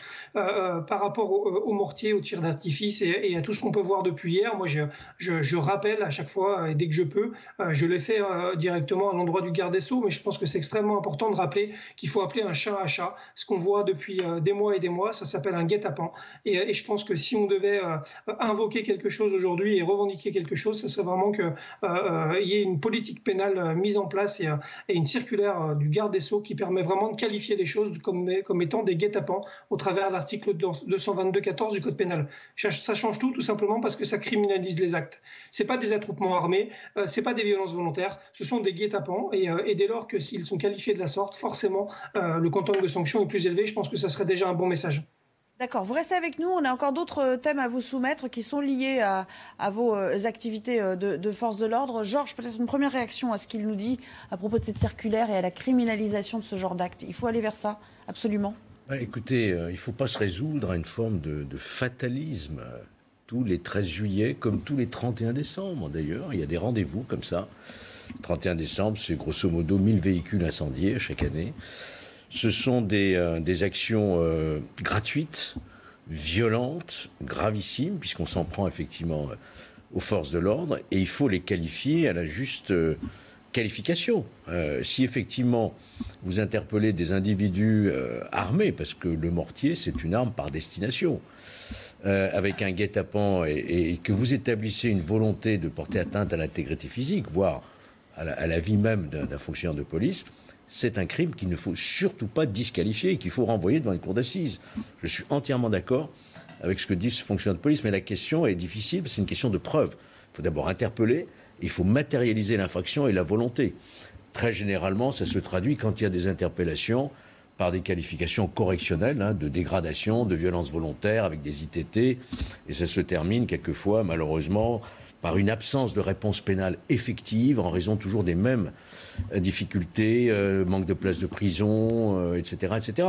Donc tant qu'on n'aura pas effectivement une volonté très forte hein, au niveau de la chancellerie avec une politique pénale très ferme, des instructions au parquet pour faire appel dès lors que la sanction n'est pas à la hauteur, eh bien, on risque d'avoir encore longtemps ce genre de fait. Oui, le problème étant, Grégory Joron, sans doute euh, même l'interpellation elle-même. Est-ce que vous arrivez à mettre la main sur ces individus euh, euh, en flagrance? Oui, ça arrive quelquefois. Et, euh, et moi, encore une fois, euh, lorsque ça arrive, je pense qu'il ne faut pas trembler. Euh, malheureusement, je le redis, mais ce que je vous dis là, je, l'assume totalement, puisque je, l'ai dit au garde des Sceaux lorsque j'ai eu l'occasion de le voir au travers du Beauvau de la Sécurité ou, ailleurs d'ailleurs à, à Matignon, qu'on a été reçu par le Premier ministre il y a quelques mois. Mais, c'est réellement ce que, vient de dire M. Fenech. Je, suis complètement d'accord avec lui. Il faut une volonté politique. Cette volonté politique, il faut bien qu'elle se tra- traduise par quelque chose. Encore une fois, elle se, peut se traduire par une circulaire de politique pénale. Ça me semble euh, très important. Euh, on a interpellé euh, quatre personnes, par exemple, à Sevran hier. La première chose qui, est retenue, c'est l'attroupement armé. C'est sept ans d'emprisonnement, je crois, pour, pour, pour un guet-apens au travers de cet article 222-14. Le minimum, c'est déjà 10 ans. Donc vous voyez bien qu'il y, a- un quantum de sanctions qui est totalement différent. Donc quand on parle de message, c'est peut-être le premier message à passer. Bien évidemment, je, voilà, je- je laisserai aux magistrats euh, forcément leur indépendance pour, juger par la suite, mais au moins qu'il y ait une action de politique pénale affirmée sur ce genre de sujet. On voit ça malheureusement tous les jours, particulièrement le 13 juillet et le 31 décembre. Mais je vous rappelle que la semaine dernière, euh, dans le 94, il y a encore un commissariat qui s'est fait attaquer au mortier. Donc c'est quasiment quotidien. Philippe Bijard, est-ce qu'on a un problème dans ce pays avec les juges d'application des peines? C'est souvent sur eux qu'on fait porter la responsabilité. ça n'est pas ma catégorie judiciaire préférée de la même manière que j'émets des doutes sur les juges pour enfants. Mais c'est autre chose, si vous me le permettez, Nelly. Je voudrais d'abord approuver Grégory Joron. C'est très important la notion de guet-apens parce qu'on criminalise. Ensuite, il faut interpeller. Difficulté de la preuve. Il faut déférer et il faut condamner. Et donc, il y a plusieurs niveaux de responsabilité. Mais si vous me permettez de sophistiquer pour une fois ma réponse, euh, il est intéressant de voir qu'à des violences quasiment quotidiennes dans certains départements, et notamment Seine-Saint-Denis, s'ajoute cette tradition perverse des violences, des mortiers, des feux lors de ces fêtes qui devraient être l'occasion de réjouissance et qui sont parfois à l'encontre des policiers des moments très difficiles à vivre. Donc ça ne m'étonne pas en réalité ce qui s'est Oui. passé durant cette nuit. Je dirais même que par rapport à d'autres nuits, euh, mais je le dis avec beaucoup de prudence, il me semble qu'on a connu pire. Oui, mais enfin bon, euh, pour les policiers, c'est toujours trop. Parce Toujours y en trop, mais bien sûr, j'en ai- forcément. j'en ai conscience. C'est une soirée dramatique. Patricia, un dernier commentaire, et puis on parlera d'un autre aspect lié euh, au travail euh, des policiers, au travail parfois euh, difficile. Euh, Par rapport à tout ce qui, ce qui était dit, ce que je trouve, c'est qu'effectivement, en plus, on n'est pas au courant et on ne sait pas complètement tout ce qui se passe sur le terrain parce que, si vous voulez, dans les rédactions aussi, il y a cette idée de ne pas montrer tous ces feux, de ne pas aussi montrer tous ces incendies parce que ça suscite un processus d'imitation. Donc, il y a une information finalement qui se fait sur les réseaux. On retrouve toujours la réalité des réseaux. Et donc, le sentiment qu'ont les gens, effectivement, c'est que ce n'est peut-être pas aussi important que ça. Mais sur le fond, effectivement, il faut ça va à l'encontre de cette fête. Cette fête est soi-disant nationale, est unitaire. Et là, avec ces feux, avec ces guet-apens ou, ou ce qui se passe dans certains endroits, eh bien, on retombe sur la question de la séparation avec la nation. Euh, Grégory Joron, vous, vous pensez qu'au contraire, il faut médiatiser, montrer, euh, montrer la réalité euh, de la difficulté de votre travail aujourd'hui? Je pense que, enfin, il me semble que, les Français ont bien conscience de la difficulté du métier de policier. Après, la, vraie difficulté en termes de communication, c'est en effet le fait de ne pas encourager, on va dire, le, le, concours malsain, euh, parce que c'est le cas euh, qu'on qu peut voir des fois euh, sur les réseaux sociaux du, nombre de voitures, de voitures brûlées. Et c'est d'ailleurs ce qui avait, euh, ce qui avait présidé à ce que, le, ministère de l'Intérieur ne communique plus les chiffres, d'ailleurs du 31 décembre particulièrement. Euh, donc, je ne sais pas si c'est bien ou pas bien. Après, de toute façon, malheureusement, j'ai envie de dire, ça se fait tout seul au travers d'autres voies de communication, notamment les réseaux sociaux. Donc, donc on bernera personne en laissant croire qu'il ne se passe rien. Euh, voilà, donc euh, je pense moi euh, qu'il est important de simplement de, encore une fois, d'établir des choses assez claires. quand on a ce genre d'actes qui se répètent malheureusement depuis des mois, des mois et des mois, quand on nous demande quelle est, la solution, évidemment, quand personne n'a de baguette magique pour pouvoir solutionner ça, mais je pense qu'il faut bien un début. Et, au risque d'être redondant, je pense que le début passe forcément par une forme de politique pénale assumée. et, je jette pas le discrédit sur la justice, mais, mais plutôt justement euh, sur nos politiques euh, qui ont euh, la barre à, à, la main et le gouvernail normalement devant eux. Et je pense que c'est un axe qu'il faut prendre sans tarder pour justement envoyer des messages clairs. Après, on verra si ça marche ou si ça marche pas, mais au moins qu'on commence par quelque chose. Georges. Bah, écoutez, je vais peut-être vous surprendre, mais euh, on a assisté à un défilé militaire. Hein, aujourd'hui, le 14 juillet. Est-ce que c'est vraiment faire porter toute la responsabilité de ce maintien de l'ordre à nos forces de police qui ne sont pas là pour, euh, pour euh, colmater, pour euh, se battre, pour faire des guérillas. C'est pas leur métier. Moi, je me pose vraiment de plus en plus la question est-ce que dans ces moments-là, qui sont Ah, extrêmement dangereux, si on ne peut pas associer quelque part, je ne dis pas d'envoyer des blindés, mais quelque part, on a la force sentinelle d'ailleurs, hein, qui est présente pour lutter contre le terrorisme. Peut-être qu'une force militaire adaptée en soutien des forces de police qui ne sont pas là pour se faire tirer dessus par des mortiers, peut-être que ça aurait du Certains sens. politiques l'appelaient de leur, de leur vœu. J'ai l'impression que Oui. Grégory Joron n'est pas tout à fait d'accord Mais avec je ne sais pas. notion. Juste une petite réaction, très rapidement, s'il vous plaît, Grégory Joron. Vous n'êtes pas, vous êtes pas d'accord avec cette idée? C'est une mauvaise idée? Ah, Si je dois être très rapide, je vais dire simplement non, je suis pas d'accord du tout. Si voilà. C'est pas leur métier, quoi. Non, c'est pas leur métier non plus, et je pense que le message serait. Euh, serait, serait pour le coup, à mon avis, assez trouble aussi. Euh, moi, il me semble que les policiers ont les moyens, à mon avis, de faire face à ça dès lors qu'on leur redonnera euh, des ordres et une capacité aussi en effectif à pouvoir quadriller le terrain. Parce que dans, ce- dans ce genre de, de fait, là, qu'est-ce qu'il faut C'est du monde. Tout simplement, dès lors que vous occupez le terrain et que vous êtes, vous êtes sur place et que, et que vous avez une présence policière qui, est- qui est forte, d'ailleurs, en général, ça se détend assez vite. C'est ça la réalité. Et malheureusement, c'est vrai qu'on manque souvent un peu souvent d'effectifs, souvent d'engagement de forces mobiles parce qu'elles sont prises ailleurs et, et parce qu'elles ont aussi un effectif qui a extrêmement baissé. Donc déjà, redonnons les, les moyens aux policiers de travailler comme il faut, ayons une politique pénale qui soit euh, dans l'axe de, de cette volonté-là aussi, et je pense qu'on n'aura pas besoin de, de réfléchir potentiellement à mettre l'armée sur le terrain aux, aux côtés des policiers. C'est évident, de, de mon point de vue, faire appel à- au soutien militaire serait une solution de fuite. Il faut au contraire que le dispositif actuel, police, justice, pouvoir politique, courage, soit porté à l'excellence. Sinon, évidemment, je peux comprendre, à chaque fois, on ira vers autre chose. Ce serait un aveu d'échec. Ça fait quoi. 40 ans que ça dure. Hein. Ah non, mais, Ça mais- fait 40 ans que ça dure. hein. Ah, mais, mais pour une raison simple, c'est qu'on n'a jamais eu la conjonction d'excellence. Et elle peut exister. Patricia, Patricia L'armée Lemonnier. a un job. On a déjà des problèmes avec l'armée qui n'est pas en capacité de nous défendre totalement en cas de, de guerre. Donc euh, chacun son métier. L'armée est la défense de la patrie par rapport à une menace extérieure et la force sentinelle est aussi la défense de la patrie par rapport à une force extérieure qui était une force terroriste venue de l'extérieur. Alors effectivement, sa mission a un peu évolué puisque maintenant on a une menace terroriste venue de l'intérieur, mais au départ c'était vraiment pour la défense par rapport à l'ennemi. D'accord. Alors, il y a une, un sujet de préoccupation euh, euh, aussi euh, qui se pose à l'école. On va peut-être parler de ce, de ce mur qui a été érigé près d'une école à Arles, je crois, dans les Bouches-du-Rhône, parce que tout simplement, les trafiquants de drogue et ceux qui manient les armes, il y a eu des règlements de compte qui se sont soldés par, par des drames, sont trop proches des élèves. Regardez, c'est assez impressionnant. Stéphanie Rouquier, puis je vous interroge là-dessus, Grégory Joron. Au cœur du quartier de Griffeuil, à l'est d'Arles, cette école se barricade. Les grilles en fer sont en train d'être remplacées par un mur de plus de 2 mètres de haut. la communauté éducative de l'école, le personnel communal et tout, Donc euh, nous ont demandé, sentant pas plus en sécurité, à ce que l'on les protège. Ils nous ont dit simplement, nous on ne fait plus sortir nos enfants dans la cour de récréation.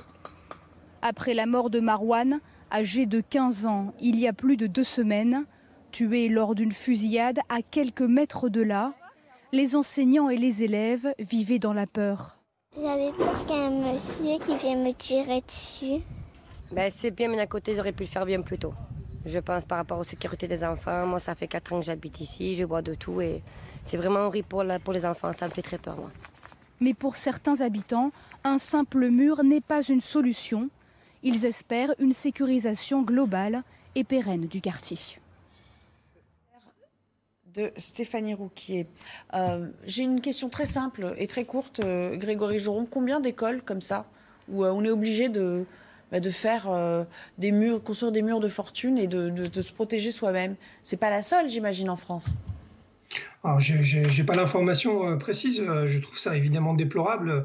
L'école, ça, ça doit être un sanctuaire.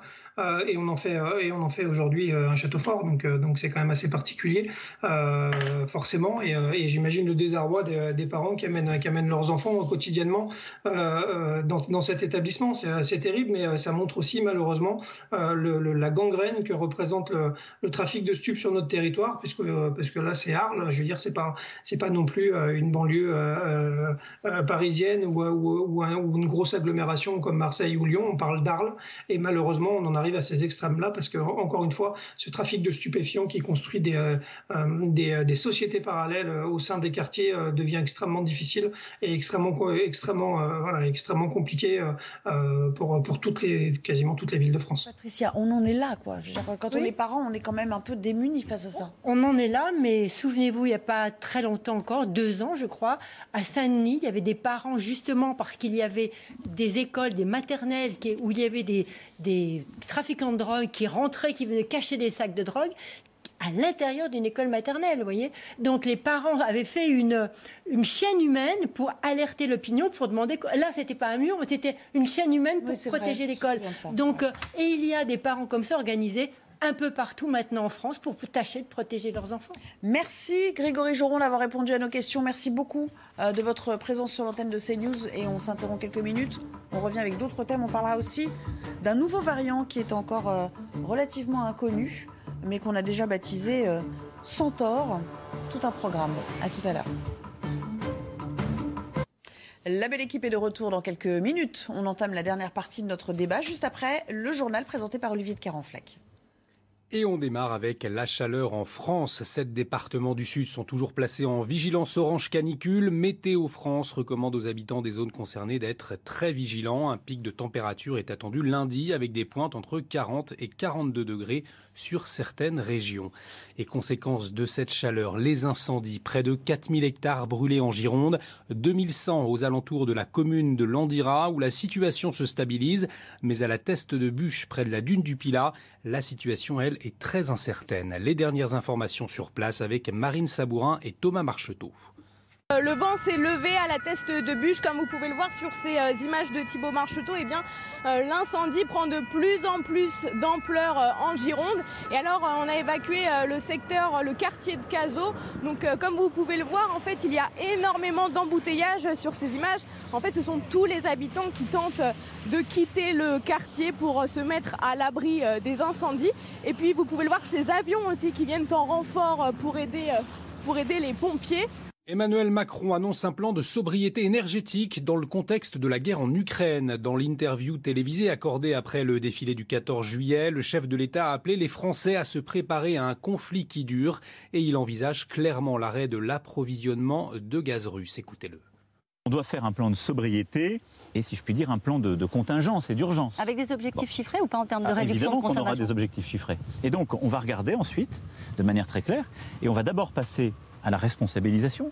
Là, nos premiers efforts ont commencé à avoir des résultats. On consomme un peu moins que l'année dernière. Déjà? Déjà un peu. Parce que tout le monde le sent, le voit, le vit. Et donc il faut que durant cet été, cet automne, on continue de le faire. Et je pense que d'ailleurs c'est une bonne chose parce que c'est la chasse au gaspillage énergétique. Et vous savez, c'est à la fois bon pour passer ce cap, mais les crises doivent toujours nous apprendre, comme le Covid nous a appris c'est très bon pour le climat et l'indépendance. C'est. Justement, la même bataille. Est-ce que ça La pas sobriété une est une partie de notre stratégie. vous savez. Le président de la République qui a salué les troupes ce matin sur les Champs-Élysées à Paris lors du traditionnel défilé militaire du 14 juillet. La patrouille de France a peint le ciel parisien en bleu, blanc, rouge. Le défilé à pied lui a débuté avec les drapeaux de neuf pays étrangers invités. Voyez en images les moments marquants de cette matinée.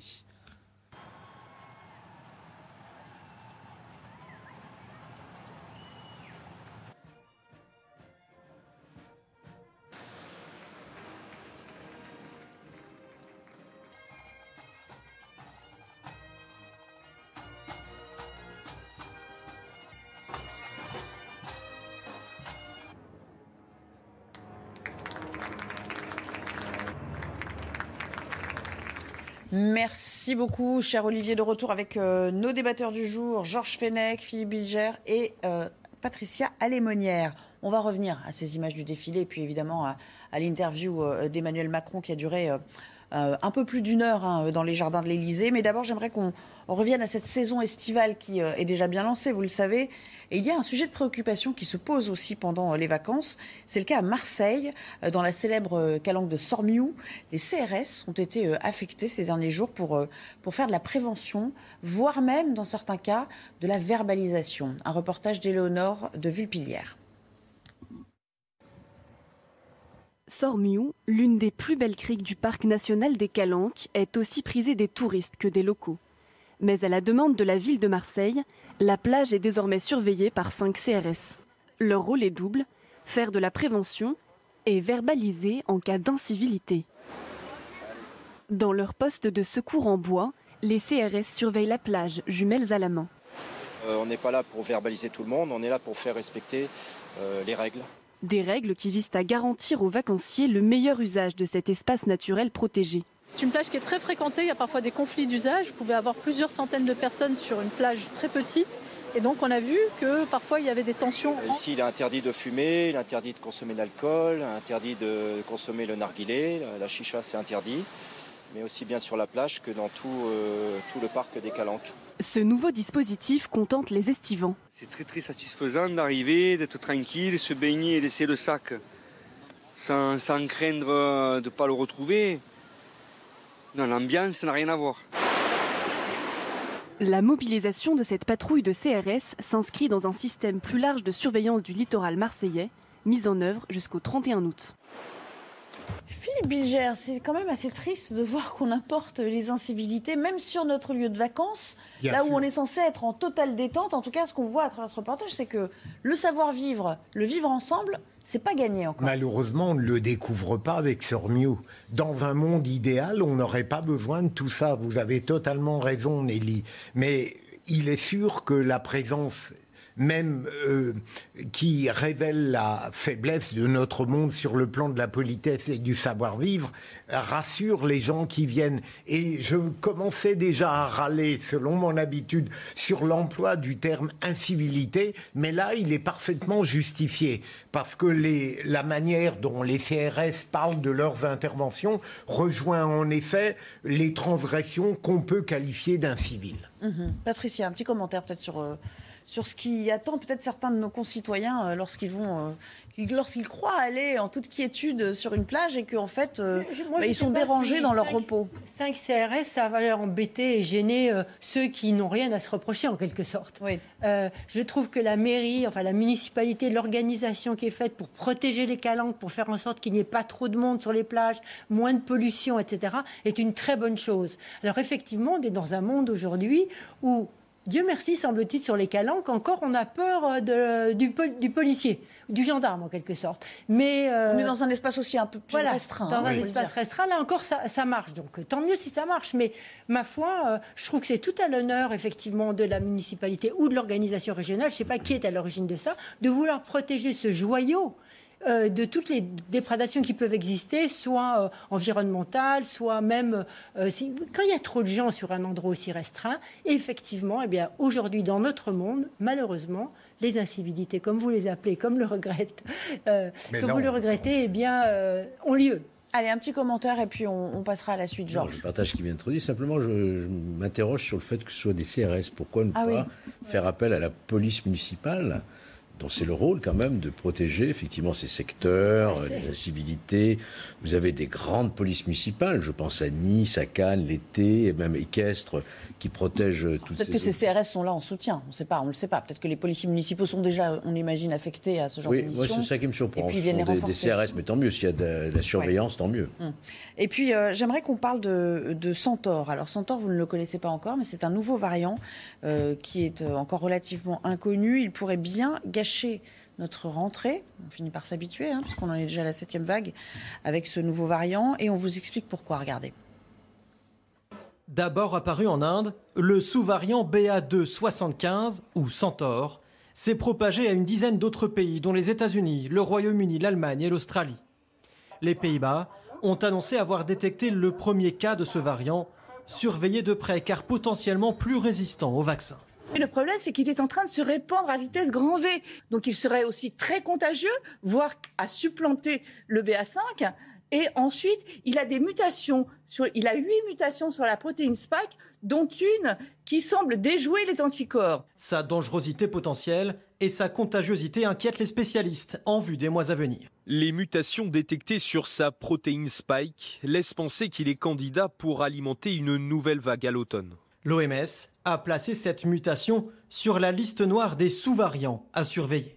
Alors Patricia, je ne veux pas dire qu'on va finir par s'habituer, mais néanmoins, euh, là, si vraiment il est aussi contagieux et, qu'il échappe finalement euh, autant au, vaccin qu'on le dit, on, est confronté à un sérieux problème qui vient s'additionner aux autres problèmes qui nous attendent cet automne et on va y revenir. Oui, il faudra voir ce qu'il en est effectivement des vaccins et de la, la non, euh, la non réactivité effectivement des anticorps par rapport à ce nouveau, à ce nouveau variant. C'est encore, encore un peu trop tôt. Il est vrai que l'OMS l'a classé dans la liste noire presque voilà aujourd'hui. Donc moi j'ai envie de dire effectivement on aura, on savait qu'on allait avoir de nouveaux variants. C'est logique en quelque sorte, parce que l'ancien s'habitue, essaye de trouver la parade la plus astucieuse et la plus intelligente pour contrer nos propres parades. Alors, bon, ben, les plus faibles vont encore se vacciner, et nous, nous allons peut-être, si nous le décidons, parce qu'apparemment maintenant c'est notre propre décision, et Dieu merci, remettre le masque dans tous les transports en commun, dans tous les lieux où il y a beaucoup de gens. Parce que le masque, on le sait, protège quand même. Regardez, au début, quand on a mis le masque, on n'avait plus euh, de bronchiolite, on n'avait plus de gastroentérite. Donc euh, le masque. Et plus de grippe, moins de grippe l'hiver dernier, effectivement. Et ça a vraiment une valeur de protection. Georges la quatrième dose est toujours recommandée, bien évidemment, pour les plus Moi, je ne sais pas du tout. Je ne sais pas du tout. Vous me l'apprenez. Je l'apprends à l'instant même. L'existence de ce centaure, ce euh, c'est pas une bonne nouvelle. Oui, c'est ça. Vraiment, on n'avait pas besoin de ça.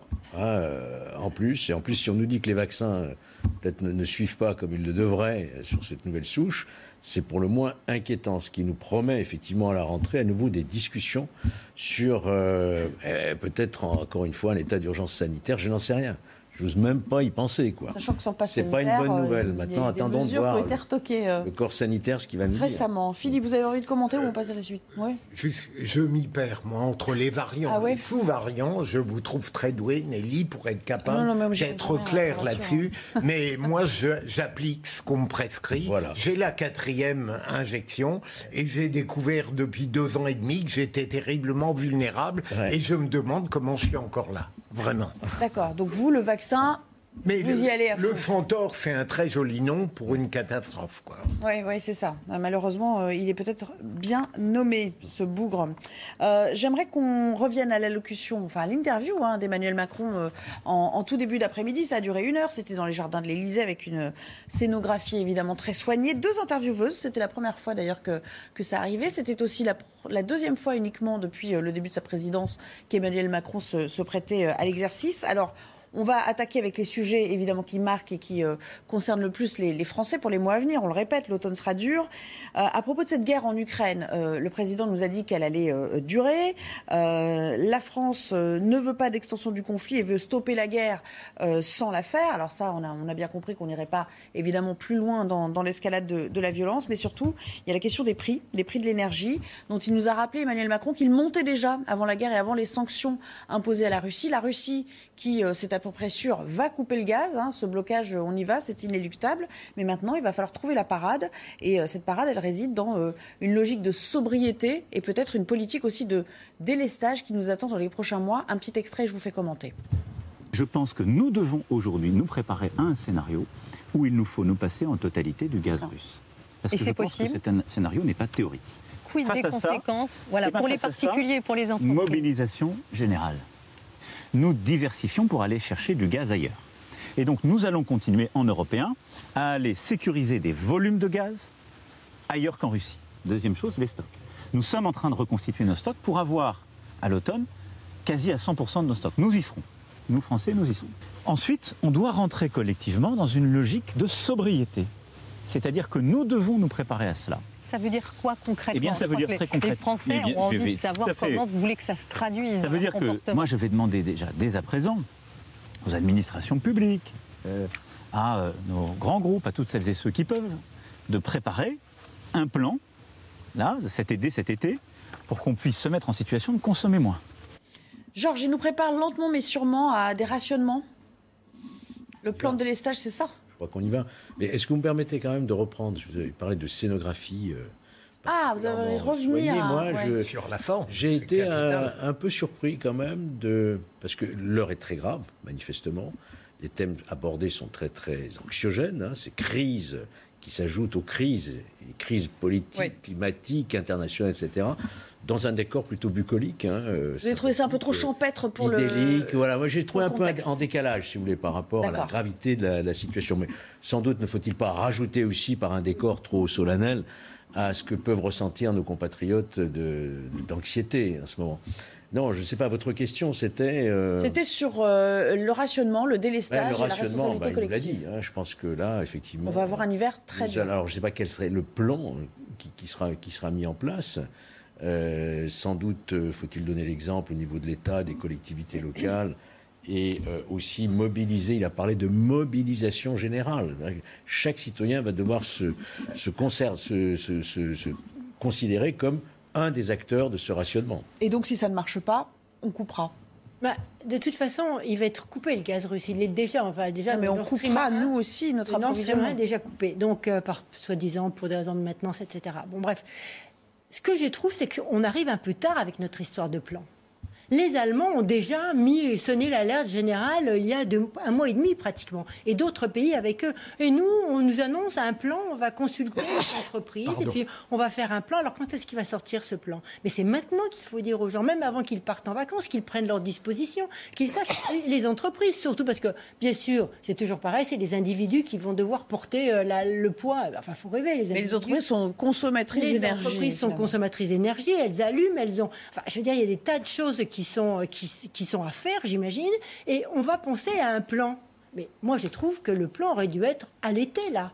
Et tout le monde devrait s'y préparer. Les- Il y a des pays qui La- sont bien en Vous avance. citez l'Allemagne, mais l'Allemagne était plus dépendante oui, mais aussi du gaz russe. l'Espagne hein. est aussi. Dans, Hmm. enfin, les- si vous voulez, il y a une démarche dans d'autres pays où il y a plus d'alerte. Est-ce que vous partagez ce constat sur le manque d'anticipation? Alors, si vous me le permettez, Nelly, je voudrais. On ne peut pas dissocier le fond de la forme. Et là, je vais être brutal. Et moi, j'ai la possibilité de l'être dans la mesure où je ne suis pas journaliste. Je trouve que cet entretien était un monologue coupé par quelques questions. Et malheureusement, la plus douée des deux a posé très peu de questions.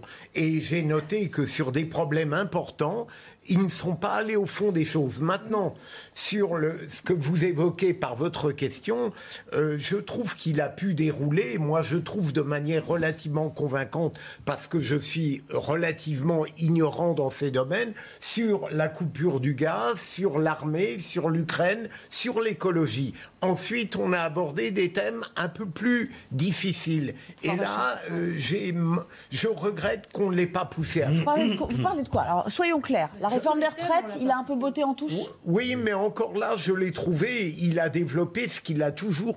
Mais je l'ai trouvé Sur l'emploi euh, pas poussé à fond sur l'histoire d'Uber.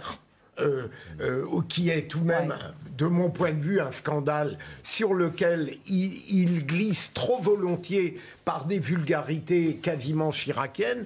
Deuxième élément, il y a chiracienne. le problème de l'Assemblée nationale où il a dit, euh, bien sûr, on a appris le compromis, mais ce qu'a voulu le peuple français, ça n'est pas seulement le compromis, c'est que le pouvoir accepte d'en faire aussi. Et donc j'ai trouvé que là-dessus, évidemment, peut-être qu'il me Alors, passionnait plus que le reste, parce que j'avais l'impression d'être plus compétent dans ce domaine que dans Puis- les autres sujets. Puisqu'on y est sur euh, Hubert, je sais qu'on a un extrait euh, sur le fait qu'il assume entièrement. Il l'a redit avec des mots un peu plus, euh, on va dire, châtiés que, euh, que lors de son intervention euh, euh, sur un site de, de micro-components euh, hier. J'aimerais qu'on écoute ce qu'il a dit à ses deux interlocutrices cet après-midi.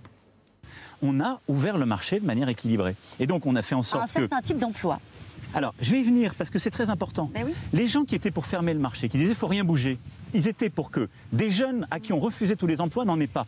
Il y a des milliers de jeunes venant de quartiers difficiles à qui on ne donnait même pas de réponse à leur CV qui ont été embauchés par les VTC. Grâce à ça, ils ont trouvé leur première activité professionnelle, leur première paye. Ils peuvent nourrir leur famille. Je vais vous dire que je regrette Jamais. Et oui, je le referai demain. Voilà, c'est clair. Et, et un peu plus tard, il dit Je n'ai pas un tempérament à être sous influence. Quand on lui a demandé s'il y avait eu des, des contreparties ou si ça représentait un, un conflit d'intérêts. On écoute Patricia, puis bien, sûr, ça, ça revient vers vous. Euh, moi, moi, moi, je trouve que c'est du Emmanuel Macron, euh, version 1, mais on est en version 2. Il ne change pas d'attitude par rapport à sa façon d'aborder les difficultés. Chaque fois qu'il a eu des difficultés de, par le passé, il était comme ça plutôt dans, dans, l'autre- dans la satisfaction, dans le fait qu'on ne regrette pas, sauf une fois, il, a- il utilisait le mot regret, et il est plutôt dans l'offensive dans ces moments-là. C'est sa façon à lui d'agir. Et moi, non seulement sur Hubert, j'ai regretté parce qu'il avait encore ce côté un peu présomptueux quand il en parle, mais c'est surtout par rapport à l'Assemblée nationale, quand il a dit un coup de surchauffe nocturne. Non mais quel mépris pour les députés. Absolument. Pour les Et là, parlementaires, J'ai ouais. retrouvé l'ancien Emmanuel Macron dont les Français ne veulent plus. Il faut qu'ils le comprennent. De ce- cette attitude-là, même si on a envie de quelqu'un qui nous entraîne, mais avec pas cette, pas cette attitude. Philippe, Euh, juste Avant que Oui, Georges, évidemment. euh, euh, le- D'abord, je doute qu'un ministre soit fondé à faire tout ce qu'il a fait. Pour Hubert, je n'ai pas l'intention de reprendre l'inventaire. Il y a des choses qui favorisent de manière tellement euh, partiale Hubert qu'il va parfois contre l'administration et contre des arrêtés. Et deuxième élément, je regrette qu'on ne lui ait pas demandé, ça me semblait la question évidente. Certes, on a le droit d'avoir une philosophie de la libre entreprise et de favoriser une société, mais voilà une société qui, d'une certaine manière, luttait contre les intérêts français. Hubert, que je sache, mais je suis moins compétent que vous, ne payait rien en France. Et donc, au moins, c'est une interrogation qu'on aurait dû formuler. D'accord. Il, il est, il euh, ne renie rien. Est-ce que ce problème-là ne l'a jamais effleuré? Oui, et puis il allait à l'encontre de son propre gouvernement, accessoirement aussi. Hein, Mais il a dit en sous-main euh, contre euh, la défense des intérêts des taxis que, que, que tentait de, de- de- de faire Il le gouvernement socialiste dit, hein. auquel il appartenait. moins, pour- Georges, elle était trop complaisante cette interview?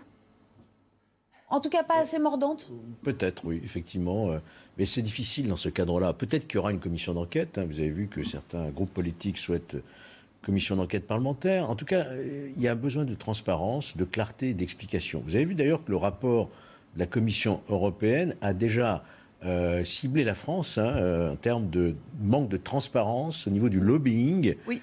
Et il est précisé au Il a dit plus qu'il y aurait des haut- décrets. jusqu'au plus haut des Il a dit qu'il y aurait des responsables. décrets hein. sur la transparence. Voilà. Donc je pense que ça mérite une, une grande clarification et ça peut-être qu'une mission d'information ou peut-être même une commission d'enquête parlementaire le Eh ben voilà qui, est, voilà qui est dit, une suggestion qui sera peut-être entendue en haut lieu, je ne sais pas.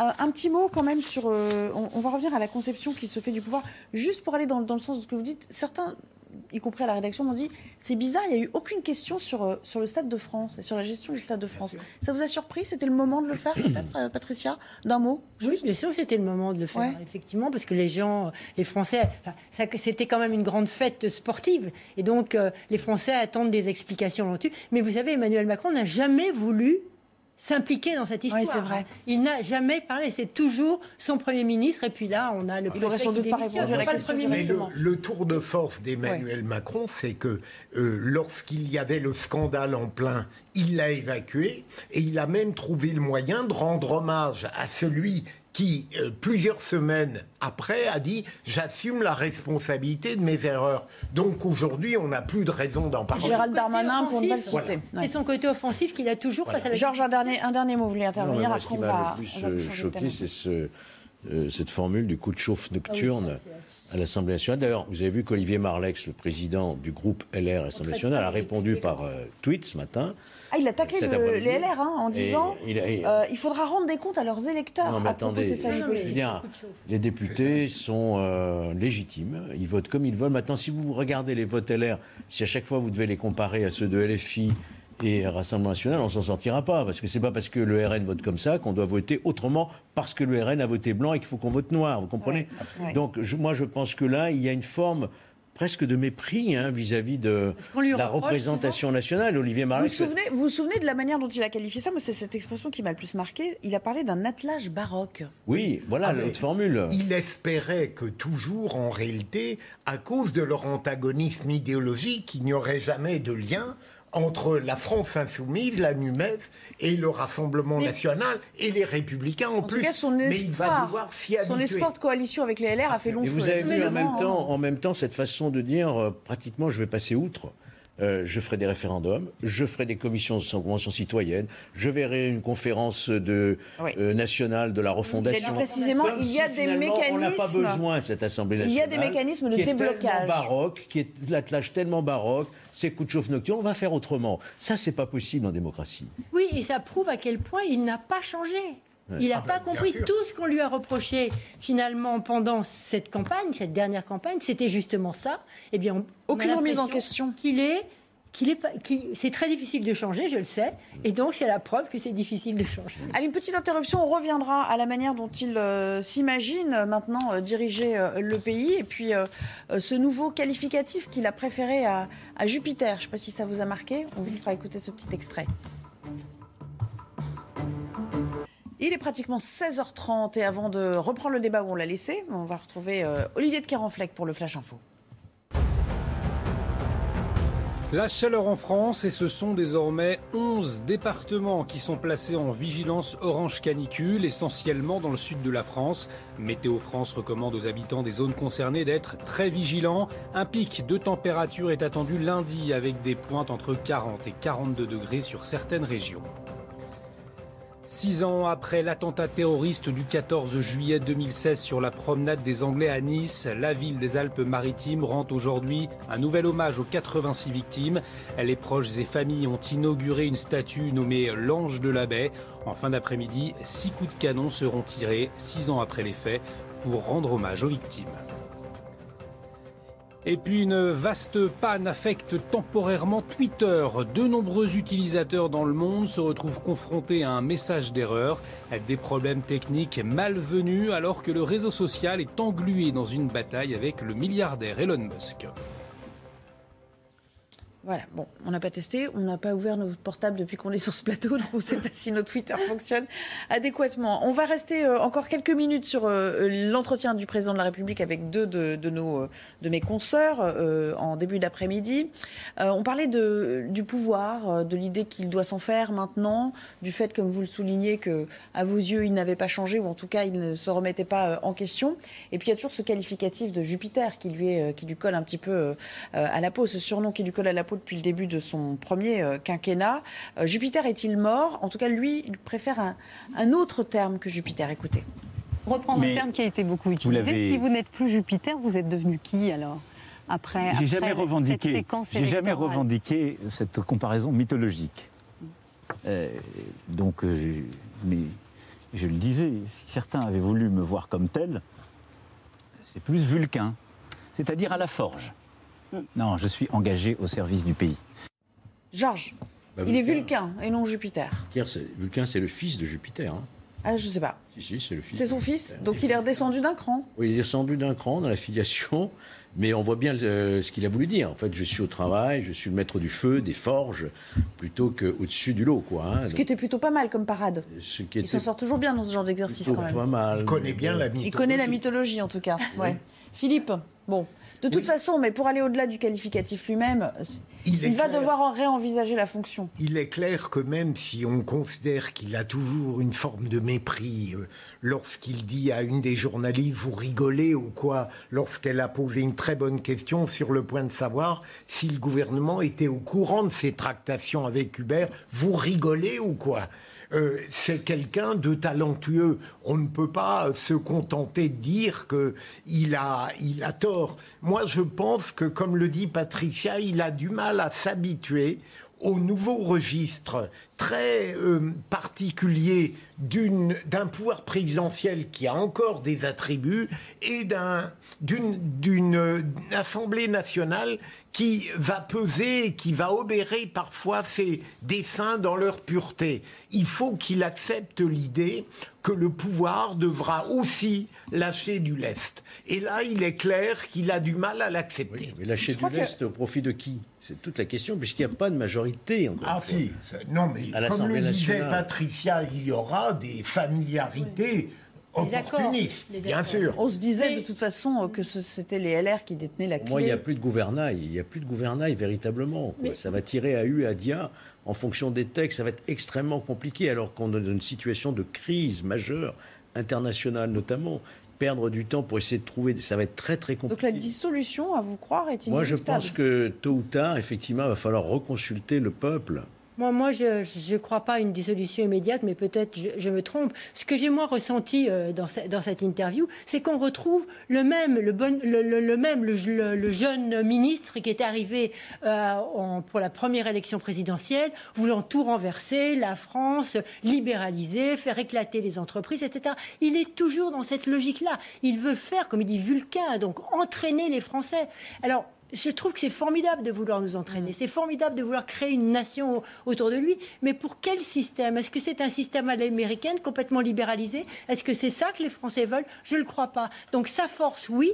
Son projet très libéral et, et très N'est plus en phase avec les Français. Je ne crois pas que les Français Mais ont vous voyez, ce ça. qui est sûr, c'est que ce qu'on imagine, Ce qui est sûr, c'est il qu'ils ne- vont pas il voter ne- pour ça aux ce législatives. qu'on Ils imagine, n'ont pas voté. il ne le fera pas. Ça, on n'est pas, on n'est pas les seuls en Europe à vivre cette situation. Vous avez vu qu'en Italie, Mario Draghi Oui. va probablement sauter la semaine prochaine. hein. Oui, mais il n'est pas élu, euh, ouais, oui, mais enfin, c'est lui façon. qui dirige le pays, hein, c'est le Premier Oui, ministre. oui, mais ça n'a il n'a plus de majorité. Oui, mais l'Italie a jamais mais toujours eu ce problème euh, presque structurel de, de, de, de- de difficulté de coalition. quoi. Non, mais je l'empêche pas de bien On fonctionner. n'est pas les seuls aujourd'hui en Europe à rencontrer ce type de difficultés.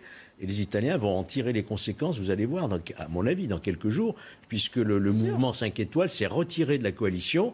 Donc il n'y a plus de majorité. Mario Draghi doit remettre euh, à nouveau devant le président Mattarella euh, son gouvernement. C'est comme ça, c'est la démocratie. Il nous reste une dizaine de minutes. J'aimerais qu'on aborde un autre aspect, puisque ça ne vous a pas échappé que c'est une journée quand même placée sous le sceau euh, de euh, l'armée, avec ce défilé militaire qui a duré un peu plus de deux heures. Il y a eu de, belles images qu'on va vous faire à nouveau partager. Et ça a été l'occasion aussi, cette interview, de revenir à ce qu'il avait déjà annoncé hier soir à l'hôtel de Brienne sur la, la loi de programmation militaire qui couvre la période 2024-2030 et cette nécessité pour s'adapter aux besoins du moment et à cette guerre qui est quand même à nos portes, euh, de, euh, bah, de revoir à la fois euh, nos investissements, c'est-à-dire les, accroître ou en tout cas les affecter à d'autres équipements, d'autres matériels, et surtout avoir un petit peu plus de mobilité, de, de flexibilité. Ce qu'on a compris, c'est que il fallait en finir avec Georges, avec l'idée que l'armée c'était quelque chose d'un peu euh, où il y avait une inertie qui régnait, que l'armée c'était un petit peu euh, un grand mastodonte euh, qui allait pas bouger et qu'il fallait un petit peu revoir ce paradigme, changer de paradigme. En ce qui concerne la... Si jamais on devait être impliqué dans ce qu'il a appelé une guerre de haute intensité. Voilà. Oui, bah, Il va falloir se sais- préparer. Je sais pas, moi j'ai écouté tous vos débats tout à l'heure avec des, des- des grands spécialistes des sujets. Il semble pas qu'on soit aujourd'hui vraiment prêt pour affronter ce type de conflit de haute intensité. On parle même de quelques jours d'approvisionnement en munitions. Ça, c'est Pierre Lelouch qui le disait. Mais justement, une semaine. euh, pour Une être semaine, précis, c'est voilà. une semaine. On Voilà. ut- si on utilisait autant d'obus que les Ukrainiens, Hmm. une semaine et les stocks français. Et justement, cette guerre, elle nous oblige à repenser un peu euh, cette anticipation. Oui, mais là, on est dans une situation d'urgence aujourd'hui. Il faut la repenser incontestablement. Je pense qu'il faut prévoir et programmer pour les années à venir, notamment les fameux canons César, etc., qui nous manquent aujourd'hui. Mais euh, dans l'urgence aujourd'hui, est-ce qu'on serait capable de mener une guerre conventionnelle? Je ne crois pas. réinvestir, réaffecter aussi les moyens, et notamment dans le cyberespace, parce que c'est là aussi que se joue la guerre. Alors, euh, Nelly, euh, évidemment, je n'ai pas la compétence de Pierre Lelouch, qui est passionnant lorsqu'il parle de ses problèmes. J'avoue que je n'ai pas la, la compétence pour discuter ce que le président nous offre comme perspective. Je n'ai pas de raison de douter de sa bonne foi sur ce plan. Il est très conscient de la nécessité d'avoir une force militaire digne de ce nom. C'est tout ce que je peux dire. Bon, ce qu'on voulait entendre aujourd'hui, surtout, c'était que le budget des armées n'allait pas, euh, n'allait pas diminuer, parce que c'était c'était ça un petit peu le. Puis la guerre. Le, crainte, le- euh, le budget des armées, euh, depuis l'arrivée de- d'Emmanuel Macron, est toujours en légère progression. C'est-à-dire que les années précédentes où l'on n'avait pas cessé de couper quand on voulait faire des économies, on allait euh, tailler chez les militaires. Cette période-là est révolue. Donc maintenant, on est dans une phase d'expansion pour effectivement adapter nos armées euh, à une guerre, euh, une autre guerre qui est... On a une armée aujourd'hui qui est une armée en fait commando qui est là pour surgir quand il y a un problème, comme le terrorisme au Sahel, comme Sahel, comme en Irak pour soutenir les forces de la coalition avec les Américains. On n'a pas une guerre pour partir faire euh, une armée pour faire partir faire la guerre en, en- en- face à la Russie. Ça, elle. Aujourd'hui, nous on avons d'autres formes de on guerre. tient une semaine par rapport à la Russie. technologiques, euh, Donc, euh, le cyberespace. oui. Aujourd'hui, vous avez toute une direction au sein de l'armée sur le cyberespace. La fameuse guerre des étoiles de Reagan, elle est là. Mais lui, le président parle aussi, si vous voulez, de, de- de- de refaire tout nos, nos- notre armement pour mener une autre type de guerre. Et le problème, c'est qu'on y met, je crois, 3 milliards, quelque chose. Enfin, j'ai pas les C'est chiffres ça, Là où les Allemands mettent moins- 100 milliards. Moins que les Allemands et que d'autres. 100. Donc, si vous voulez, euh, c'est mieux que rien. Mais il va- on restera quand même avec une armée de commandos. Et surtout, ce qu'il faut savoir, c'est que notre armée a une capacité d'adaptation. Je trouve, moi, ces dernières années, on n'a pas, lui- pas, pas cessé de lui demander de s'adapter, alors qu'on ne dise pas qu'elle n'a pas de capacité Et ce qu'il y a d'adaptation. bien, c'est qu'on a un ministre, il faut l'admettre, qui est apprécié par les armées et par le président. De chance. Oui. Et, Et puis il y a un redéploiement aussi, aussi. on l'a compris, euh, euh, avec le retrait euh, de la force Barkhane euh, du, euh, du Sahel. Il va falloir repenser aussi toute notre politique militaire vis-à-vis de l'Afrique. Et ça, c'est quand même euh, un gros changement par rapport à euh, bah, la coopération telle qu'on la connaissait euh, On sous la n'aura plus une armée de permanente, si vous voulez, notamment au Mali, pour les raisons que l'on connaît, notamment On change d'époque complètement là. Et effectivement, on aura effectivement des commandos d'intervention euh, pour des groupes contre des groupes terroristes. C'est une autre façon d'appréhender la, menace terroriste. Une petite image du contingent de sept pays de l'Est qui ont pris part à ce défilé, qui avait été invité. Bon, c'était le symbole du jour, hein, évidemment, euh, avec la Hongrie, la Lettonie, enfin tous les pays baltes, euh, la Pologne. On pourrait ajouter euh, la, euh, la Bulgarie. Voilà, c'est ces images euh, un peu inédites. Chaque année, il y a toujours une spécificité. Hein, on le sait, il y a toujours un, un pays qui est invité. On avait, on se souvient aussi quand l'Allemagne avait, euh, vous l'Allemagne avait été euh, invitée à participer à ce défilé du, euh, du 14 juillet. Puis j'aimerais qu'on finisse sur une autre note. Vous avez tous aperçu ces images d'Emmanuel Macron euh, à bord d'un avion de la patrouille de France. C'était à l'entraînement. C'était il y a quasiment une semaine. Ça a été tourné euh, vendredi euh, dernier. Lui-même a filmé ces images que vous voyez apparaître là tout de suite sur euh, l'écran. À l'intérieur de cette, je sais pas si c'est un Alpha Jet, enfin bon, de cet appareil de la patrouille de France, il était très content. Hein, il ne, voilà, boudait pas son plaisir. C'est important. Qu'un président puisse aller comme ça au contact. Et... Il est jeune, donc il peut encore le faire. Il est en forme physique suffisante, Oui, mais quand alors même. Là, euh. Là, vous êtes pour. Ah Oui, je suis pour parce que là, il est dans une représentation présidentielle qui est cohérente, Il est qui chef tout sauf vulgaire. C'est pas les humoristes à l'Élysée, hein, vous voyez. C'est quelque chose qui est que je trouve formidable. Il donne une belle image de euh, sa stature présidentielle. Il peut le faire et je comprends la passion qu'il manifeste. D'accord, bon voilà, vous avez trouvé. Il, a, euh, il y a Là, quelque chose qui a trouvé grâce à ses yeux. bien. Mais sauf que ça s'est pas passé aujourd'hui. Voilà. C'était ni dans l'interview, ni Mais dans vous le défilé. garderez tout de même, Nelly, pour une fois que j'ai dit du bien d'Emmanuel Macron. Mais c'est bien, voilà, c'est euh, une fois n'est pas coutume, on va Oui, dire. puis hein. rappelons quand même, c'est le chef des armées. hein. Donc euh, qu'il monte comme ça dans un avion militaire. Bon, vous, vous dites pas, oh, il y a un peu de mise en scène. euh, Non. Au passage, il s'est quand même bien fait plaisir. Ça doit être un rêve de gosse. Bon, après, c'est pas, c'est pas grave, hein, ça arrive à tout le monde. D'accord. Mais, mais s'il se fait, pourquoi Même un pourquoi président, il a faire droit. Plaisir, il a le droit de se faire plaisir et surtout, il a fait plaisir aux hommes qui étaient là. D'accord. Moi, ce qui m'intéresse, c'est quand même cette armée et les hommes qui sont sur le terrain. Et quand, on peut, quand il peut avoir quelques, quelques reconnaissances, ma foi, c'est pas mal. Allez, on termine avec une euh, petite image euh, euh, sur euh, un autre versant, un autre aspect du 14 juillet qui n'est pas toujours reluisant. Ce sont les images de, de débordements ou d'atteintes euh, aux forces de l'ordre. Ça s'est produit euh, hier et essentiellement en, en région euh, parisienne. Regardez. Cette nuit à Montreuil, une voiture de police est attaquée par des tirs de mortier d'artifice. À Saint-Denis, un véhicule vient d'être incendié. Dans le Val-de-Marne, à Villejuif, un policier a été blessé par un pavé. Bien souvent, les 13 et 14 juillet sont un prétexte pour certains délinquants pour commettre des violences urbaines selon ce policier. Il y a certains euh, individus qui euh, disent euh, pour eux la fête, c'est attaquer des, policiers, attaquer des pompiers, des SAMU, même les villes qui sont normalement très calmes comme Charenton, Saint-Mandé. On a attaqué des policiers municipaux, on a attaqué des postes de police municipale à Sucy-en-Brie. Mais ce que redoutent le plus les policiers pendant les festivités du 14 juillet, ce sont les accidents dus aux tirs de mortier d'artifice. la topographie des lieux, euh, parfois pour utiliser le mortier d'artifice, et les conditions météo qui en ce moment sont euh, particulièrement euh, rudes en- au niveau des températures, fait que euh, voilà, l'usage des mortiers d'artifice est euh, vraiment euh, dangereux. Pour assurer le bon déroulement des festivités du 14 juillet et prévenir contre les troubles à l'ordre public, 125 000 policiers et gendarmes sont mobilisés sur tout le territoire, dont 12 000 à Paris et en petite couronne. Alors évidemment, en une heure, il est difficile d'aborder tous les sujets, et Dieu sait qu'il y en a qui préoccupent euh, les Français euh, au quotidien, mais c'est vrai que la sécurité a quand même été étrangement absente. de cette interview aujourd'hui, Patricia. Oui, euh, c'est un des points importants de, de- de toute la campagne, hein, de même la campagne présidentielle. De, on avait bien vu tout au début, quand Éric Zemmour était là, à quel point les questions de sécurité, d'islam, tout ça était, avait monté. Et même des Je pense, législatives avec le et Stade même de les France, hein. législatives, c'est resté, hein, en tout cas. Donc c'est une des préoccupations des Français. Et là, étonnamment, pas un mot.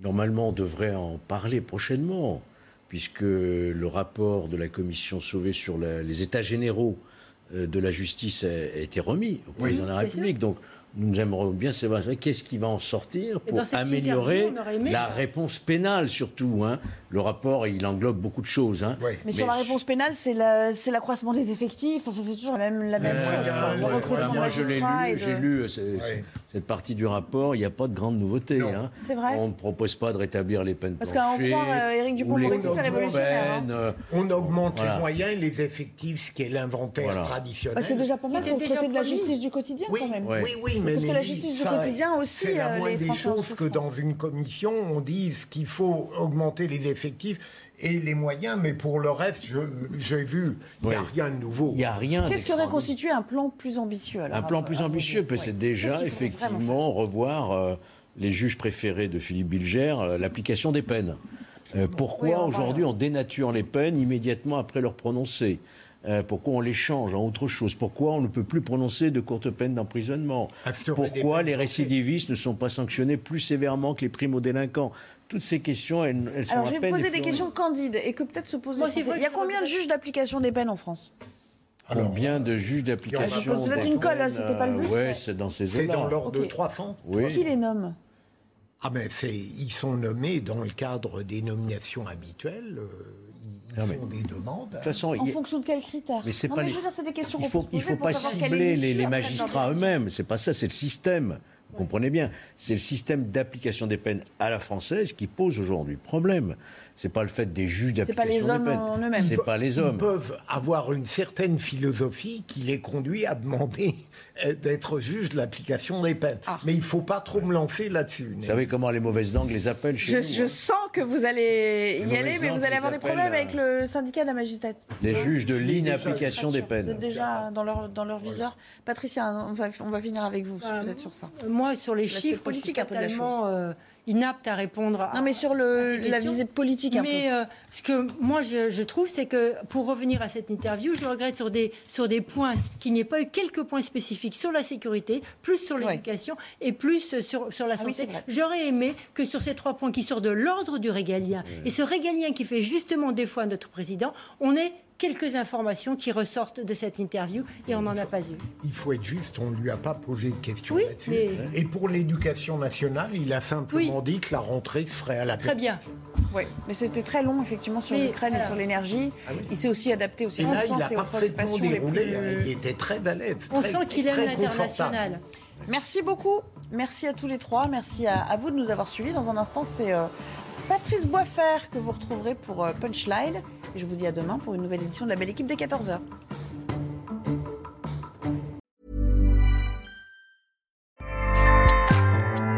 ACAST powers the world's best podcasts.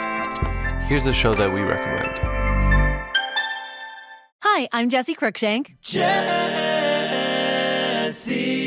Cruikshank. I host the number one comedy podcast called Phone a Friend. Girl, let's phone a friend. Not only do I break down the biggest stories in pop culture with guests like Dan Levy and members of InSync, I do it with my own personal boy band singing jingles throughout because it's my show. It's your show, girl. New episodes of Phone a Friend Yeah. drop Thursdays wherever you get your podcasts. So work it, girl. Yeah, work it. Okay, that's enough.